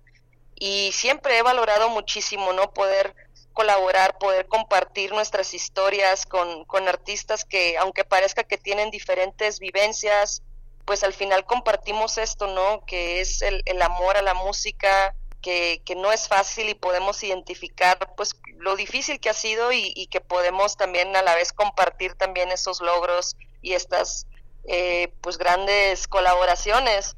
Uh -huh. Y bueno, lo más reciente que, que, he estado cocinando, hablando ahorita de, de, colaboraciones internacionales, justo hace un par de días estuvo aquí esta la Dame Blanche, uh -huh. que es una rapera cubana, francesa, que le está yendo increíble, está tureando por todo el mundo y estuvo de paso tocando en Ciudad de México apenas eh, antier. Entonces vino a mi casa justo llegando del aeropuerto, se pasó una entrevista y de la entrevista vino aquí a mi estudio y grabamos una canción que la verdad quedó hermosísima, que me emociona muchísimo que la gente escuche esta, esta colaboración y esta fusión, sobre todo porque nuestras voces son tan diferentes, pero se complementan tan bien, que esa es la magia para mí de la música, ¿no? O sea, hacer algo que ni, que ni tú te esperas y al final cuando lo escuchas dices, wow, o sea, es, está muy padre poder compartir de esta manera. Y, y esta canción va a venir en mi nuevo EP, que por cierto al final decidimos moverlo para principios del próximo año para poder tener un poquito más de tiempo de darle la promoción que necesitamos y poder empujar los singles un poco mejor. Entonces, este EP que está también completamente producido por mí, es mi primer EP donde yo soy la productora musical y ejecutiva del, del álbum. Entonces, tengo pues colaboraciones bien interesantes. Sacamos una con Adán Cruz que se llama Sandunguea. Y que ahorita vamos y, a escuchar, bueno, por cierto. Ahorita vamos a escuchar Ay, Sandunguea, sí, claro que sí. Con eso vamos a cerrar la entrevista. Síguenos contando. Bueno, este, el, el sencillo titulado María es esta colaboración con la Dame Blanche y que, y que va uh -huh. a lanzarse el 10 de noviembre y ya después viene tu EP. Pero antes de eso está Sandunguea, con lo que vamos a cerrar. Cuéntanos de ella, de esta colaboración con Adán Cruz y de lo que viene claro. también en presentaciones para ti, eh, Niña Dios. Sí, eh, Adán Cruz también es un gran compita de, de, Monterrey, compartimos pues claro la ciudad de donde somos y también experiencias bastante, bastante similares por haber crecido pues en la misma ciudad, los dos siempre hemos sido un poquito los, los rarillos del género por cómo nos vestimos y todo eso, pero sí admiro muchísimo el talento de Adán y, y ya era hora también que hiciéramos una, una colaboración. Y esto lo grabamos en Monterrey, de hecho, eh, la última vez que, que estuve en Monterrey este, nos metimos al estudio juntos y la verdad es que estábamos un poco nerviosos los dos, siento que los dos teníamos como mucha expectativa y estuvo chistoso porque al principio como que las dos horas, las primeras dos horas y media, te lo juro que no nos salía nada, estábamos así ya casi sudando de que, güey, no me sale la letra, no me sale nada, o sea, ¿qué va a pasar, no? Entonces estábamos así como que con toda la presión, pero luego como que ya salió una línea, una idea y de ahí nos fuimos agarrando y de repente ya teníamos el coro, ya teníamos los versos, ya estábamos grabando toda la canción. Entonces estoy muy orgullosa de esta canción porque además pues es una canción donde yo soy la productora musical y, me encanta poder ahora estarle dando pues música y, y voz eh, a estas ideas y poderlas compartir con artistas que me encantan, la verdad me parece algo increíble. Entonces, pues bueno, Sandunguea también es una canción así de, de, celebrar, de celebrar nuestra identidad como latinos, es una fusión ahí como de trap con, con salsa, entonces pues es así, ahora sí que para que la gente lo, lo goce. Perfecto, perfecto, para que gocemos este material desde Monterrey, Nuevo León, para todo el mundo, Niña Dios. Con esto nos vamos a despedir. ¿Cómo te seguimos? Eh, ¿Hay alguna presentación tuya en puerta? Cuéntanos. Sí, la verdad es que como he estado súper enfocada en terminar este álbum y estas canciones, estamos como enfocándonos a hacer los conciertos para el próximo año claro. y poderme enfocar en terminar este este material Pero sí, claro, si quieren estar ahí al pendiente de lo que estoy haciendo, me pueden seguir en redes sociales, estoy en todos lados como Niña Dios con Z, o me pueden encontrar como arroba Nina Dios, eh, pues en casi todas las redes. Entonces, sí, síganme para que estén ahí al pendiente. Te digo, yo ahorita pues si no tengo conciertos, pues de repente puede salir algo muy interesante y digo, bueno, está bien, va, hagámoslo. Entonces, mejor que estén al pendiente ahí de mis redes y de todas las novedades que, que voy a estar subiendo, de las nuevas colaboraciones que vienen y de este P que también pues la verdad viene bastante, bastante cool. Entonces, pues nada, espero ahí que, que me sigan y que puedan escuchar también el material que ya tengo afuera, como Vende Cariña, con Chocolate Remix y, y estos últimos releases como Sandunguea. Perfecto, con eso nos quedamos, Sandunguea de Niña Dios, te deseamos lo mejor y bueno, pues esperemos este lanzamiento, eh, María, el 10 de noviembre y también, bueno, tu EP para principios del próximo año, Niña Dios, mucha suerte y hasta pronto. Muchísimas gracias. Sí, igualmente, gracias por el espacio y bueno, aquí andamos. Aquí andamos, hasta pronto, Niña Dios, nos quedamos pronto. con Sandunguea.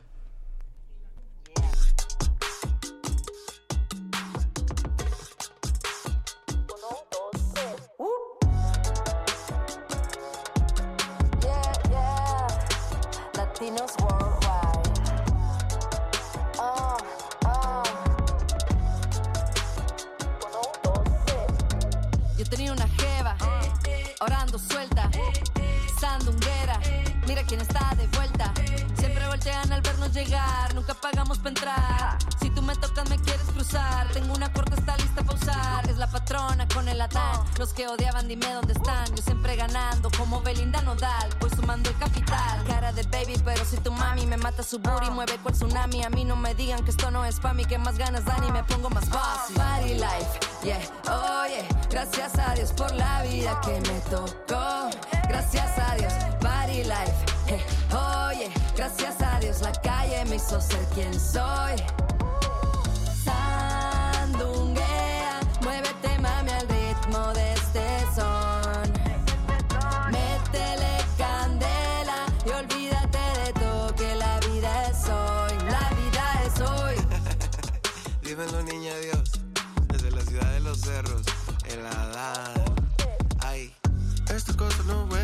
Hacemos verla fácil, ya. Mi rap no es un juguete, pero parece un Max Steel. Te escucha la muet, mis fiestas son de aliens. Trata de ser el mejor, yo soy yo siendo alguien. Igual la ropa venden, pero el flow no se compra. Mi don viene del Edén, no de tus teorías tontas. Llegando al lugar me ven como si no fuera normal. Cuando en realidad los veo como ovejas en ropa. Party life, ey, oye, gracias a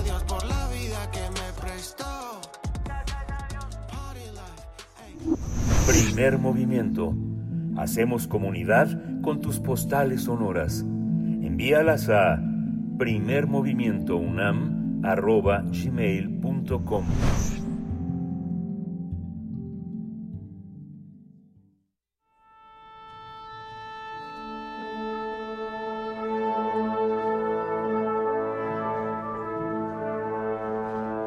Afina tus oídos.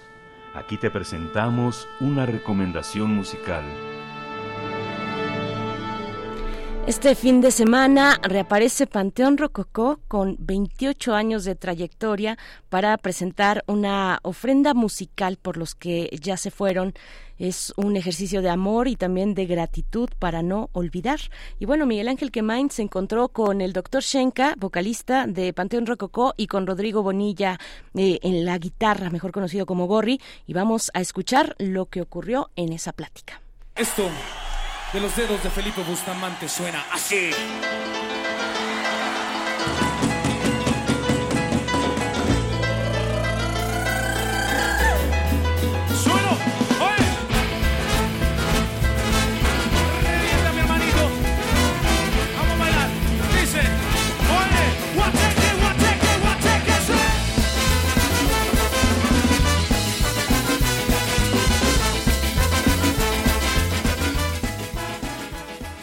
Este fin de semana el Panteón Rococó será el prólogo de la fiesta más viva de la cultura mexicana, con una ofrenda musical que recorre sus casi tres décadas de afirmarse como uno de los grupos más importantes de la escena musical latinoamericana.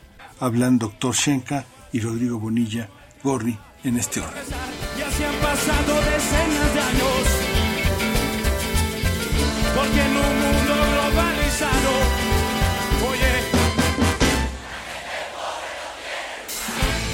ustedes lo han dicho.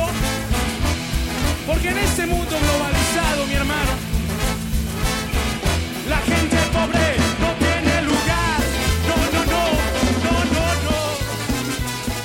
no. Tenemos 28 años como banda, pero somos almas viejas en el sentido de desde nuestra cuna estuvimos enterados, digamos, de la situación social política que vivía nuestro país, nuestros propios padres, nuestros tíos se encargaron de, de llenarnos de esa información. Entonces, de repente somos hijos, como tú lo comentas, de esos padres que estuvieron en el 68, de ese movimiento que, que de alguna manera despertó en nosotros desde muy pequeños la conciencia de lo que era la vida en, en la comunidad, ¿no? de lo que eran las necesidades de la comunidad. Y creo que con el paso del tiempo, eh, después cuando formamos la banda, pues también hubo una coyuntura muy importante y fundamental en la carrera, no nada más de, Panteón Rococó, sino a nivel creo que personal, en cada uno de nosotros permeó el nivel de, organización y la propuesta zapatista, ¿no? Entonces, también eso de alguna manera yo ayudó a, darle cimientos a lo que nosotros queríamos hacer dentro de la música. Y creo que hoy, 28 años, casi 30 años después, vivimos momentos todavía muy singulares en nuestro país, muy difíciles, ¿no? Ya no nada más es el estallido de la guerra en Chiapas, ya no nada más son las carencias que como jóvenes en ese momento teníamos o experimentamos, sino ahora son más, ahora son asesinatos de mujeres, desaparición de, de, de, de hombres y mujeres al por mayor, este, la transición política en nuestro país que de repente ha sido un, todo un tema desde el momento en que llegó Fox hasta ahorita que llegó este, el presidente López Obrador, este, y creo que ahora nos vemos más maduros en, en, el, en el discurso, creo sobre todo, dejamos de mentar madres a diestra y siniestra y un poco más centramos eh, nuestra parte, nuestra labor informativa como banda, pues más a la propuesta, más al, al, al, al a, la, a, a, crear y, y, y, de verdad despertar más esa conciencia. A Poncho Maciel, a todas nuestras familias que están allá arriba apoyando siempre atrás de nosotros cuando nos caemos y cuando tenemos ganas de llorar, siempre están ahí para consolarnos. Muchísimas gracias a todos ustedes porque...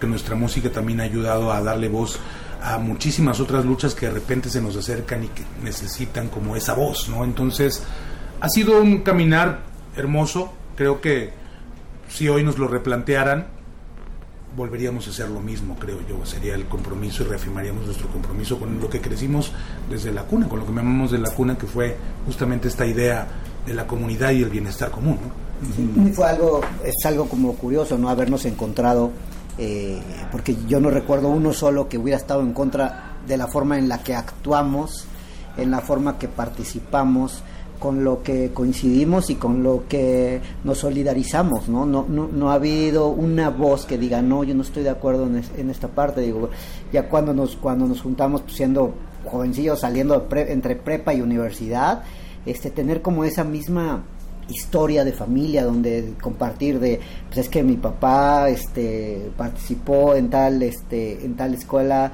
este en el 68 no pues mi papá es o sea entonces todas esas cosas que, que eh, fue creo que de repente muy mágico muy mágico que nos hayamos encontrado de esa manera viniendo también de, eh, de barrios diferentes no de la Guerrero de este de Iztapalapa de, de Acueducto de Guadalupe de la Escalera como todas esas, esas zonas. Y haber habernos encontrado, yo creo que hasta el día de hoy sigue sigue teniendo esa magia porque no ha habido alguien que diga, "No, creo que creo que es hora de cambiar la forma de pensar o es forma de, es hora de replantearnos hacia otro lado lo que estamos haciendo." Yo creo que es lo que nos mantiene juntos, no nada más el estar tocando todo el tiempo, sino este pensamiento en la misma dirección, aunque con diferentes, a veces con diferentes caminos, ¿no? O sea, yo creo que este debería de ser, no, pero todos vamos hacia, hacia la misma dirección. Suena mi hermano. Cumbia, compadre. Che, che, che. Oye. colocados a la izquierda como una de las luces artísticas que desde lo urbano se abrazaron a esta forma de protesta y de activismo que fue el EZLN y su rebelión de enero de 1994. Desde entonces se han presentado como una de las agrupaciones que han contribuido a mantener viva la memoria de los grandes momentos del ska, el reggae, el soul, eh, muy sincopado y jazzístico de la música popular mexicana. Hay un recordatorio de lo nuestro, de lo mexicano que está en prácticamente todo su repertorio, ska, pop, rock, mariachi, ritmos del folclore latinoamericano, como las chilenas, sones, movimientos acumulados. Arriba y todo el mundo empujando, dice así, carnal, sí, sí. se perciben a sí mismos como un grupo formado en la periferia del urbano y como resultado de una gran coincidencia entre sus integrantes. Ayer tomaste tus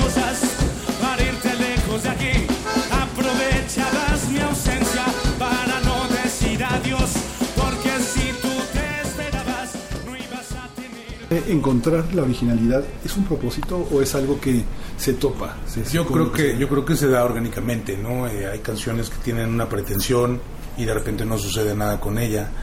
De repente hay canciones que, que son las que ni figuraban dentro del esquema. Te daré un ejemplo, La Dosis Perfecta, que es una canción muy representativa de, de la banda. Y fue una canción que se coló cuando ya casi estábamos terminando el primer disco. Y curiosamente fue la canción, como dice Dani, nosotros la salimos con otro sencillo y la gente dijo, no, a mí me gusta esta. ¿no? Y ellos solitos la abrazaron. Entonces creo que ahí entendimos que, que no había que forzar las cosas, ¿no? que, que realmente el trabajo, en mi caso el trabajo de composición es salir y observar. Esto suena así. Hoy te vas, pero sé que volverás porque lo que yo te di no lo encontrarás jamás. Esas noches, esos días, cuando tú te retorcías en mis brazos.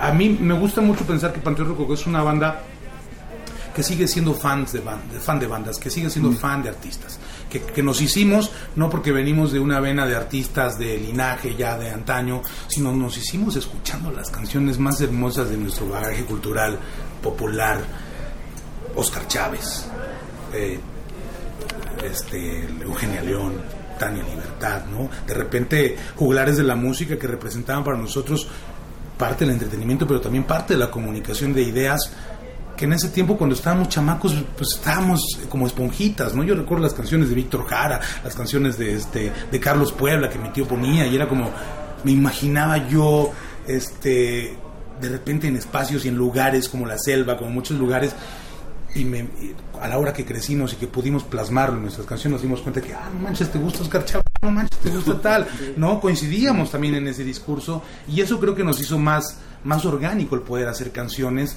y el poder hacer canciones que tuvieran un, un fin que era manifestar lo que en ese tiempo a sus 17, a sus 18, a mis 20, en ese momento estábamos sintiendo, ¿no? Sí, y hay algo bien curioso porque al ser todos componemos en la banda, no, o sea, si bien hay quien tiene más temas que otros, pero en su momento hemos todos eh, han tenido una canción dentro de algún disco. Y, y- simplemente no hay- a veces no hay esa pretensión de decir, bueno, es que ahora vamos a hacer un disco muy prendido, esta vez vamos a hacerlo sumamente latino, ¿no? de repente suceden las cosas y, y hay, hay un disco, de- el disco que le llamamos El Negro, donde viene Vendedora de Caricias, y de repente las canciones las escuchamos y dijimos, todos, o sea, nos dimos cuenta al final, todos estábamos con un- una fisura en el corazón, o sea, es muy de desamor ese, ese, ese- ese álbum. Y, y las canciones, o sea, son casi, o sea, es donde hay, creo que hay más participación de composición de todos. Entonces, eh, en uno- un momento dado alguien puede pensar, bueno, pues el que compuso ese disco estaba pero rotísimo de- de amores, pero son de compositores diferentes y nos encontramos en, en- en ese momento y dijimos, este es el disco, ¿no? Finge que te importa un poco. Que me pones atención. Y finge que estás escuchando. Este fin de semana se van a dar cita en el Parque Bicentenario a las 8 de la noche estas ocho almas con un elenco que completará alrededor de 20 músicos de excelencia que multiplicarán este panteón.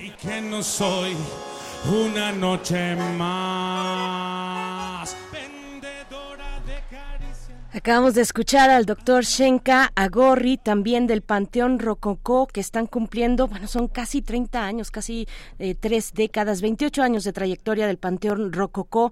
Y con esto despedimos la hora, ya son las 10 de la mañana. Les deseamos excelente fin de semana. Nos encontramos el próximo lunes a las 7 de la mañana. Envíen sus calaveritas literarias. Esto fue Primer Movimiento, El Mundo desde la Universidad. Radio UNAM presentó Primer Movimiento, El Mundo desde la Universidad, con Berenice Camacho y Miguel Ángel Gemain en la conducción, Rodrigo Aguilar y Violeta Berber, producción, Antonio Quijano y Patricia Zavala, noticias, Miriam Trejo, coordinación de invitados, Tamara Quirós, redes sociales, Arturo González, operación técnica, locución, Tessa Uribe y Juan Staca.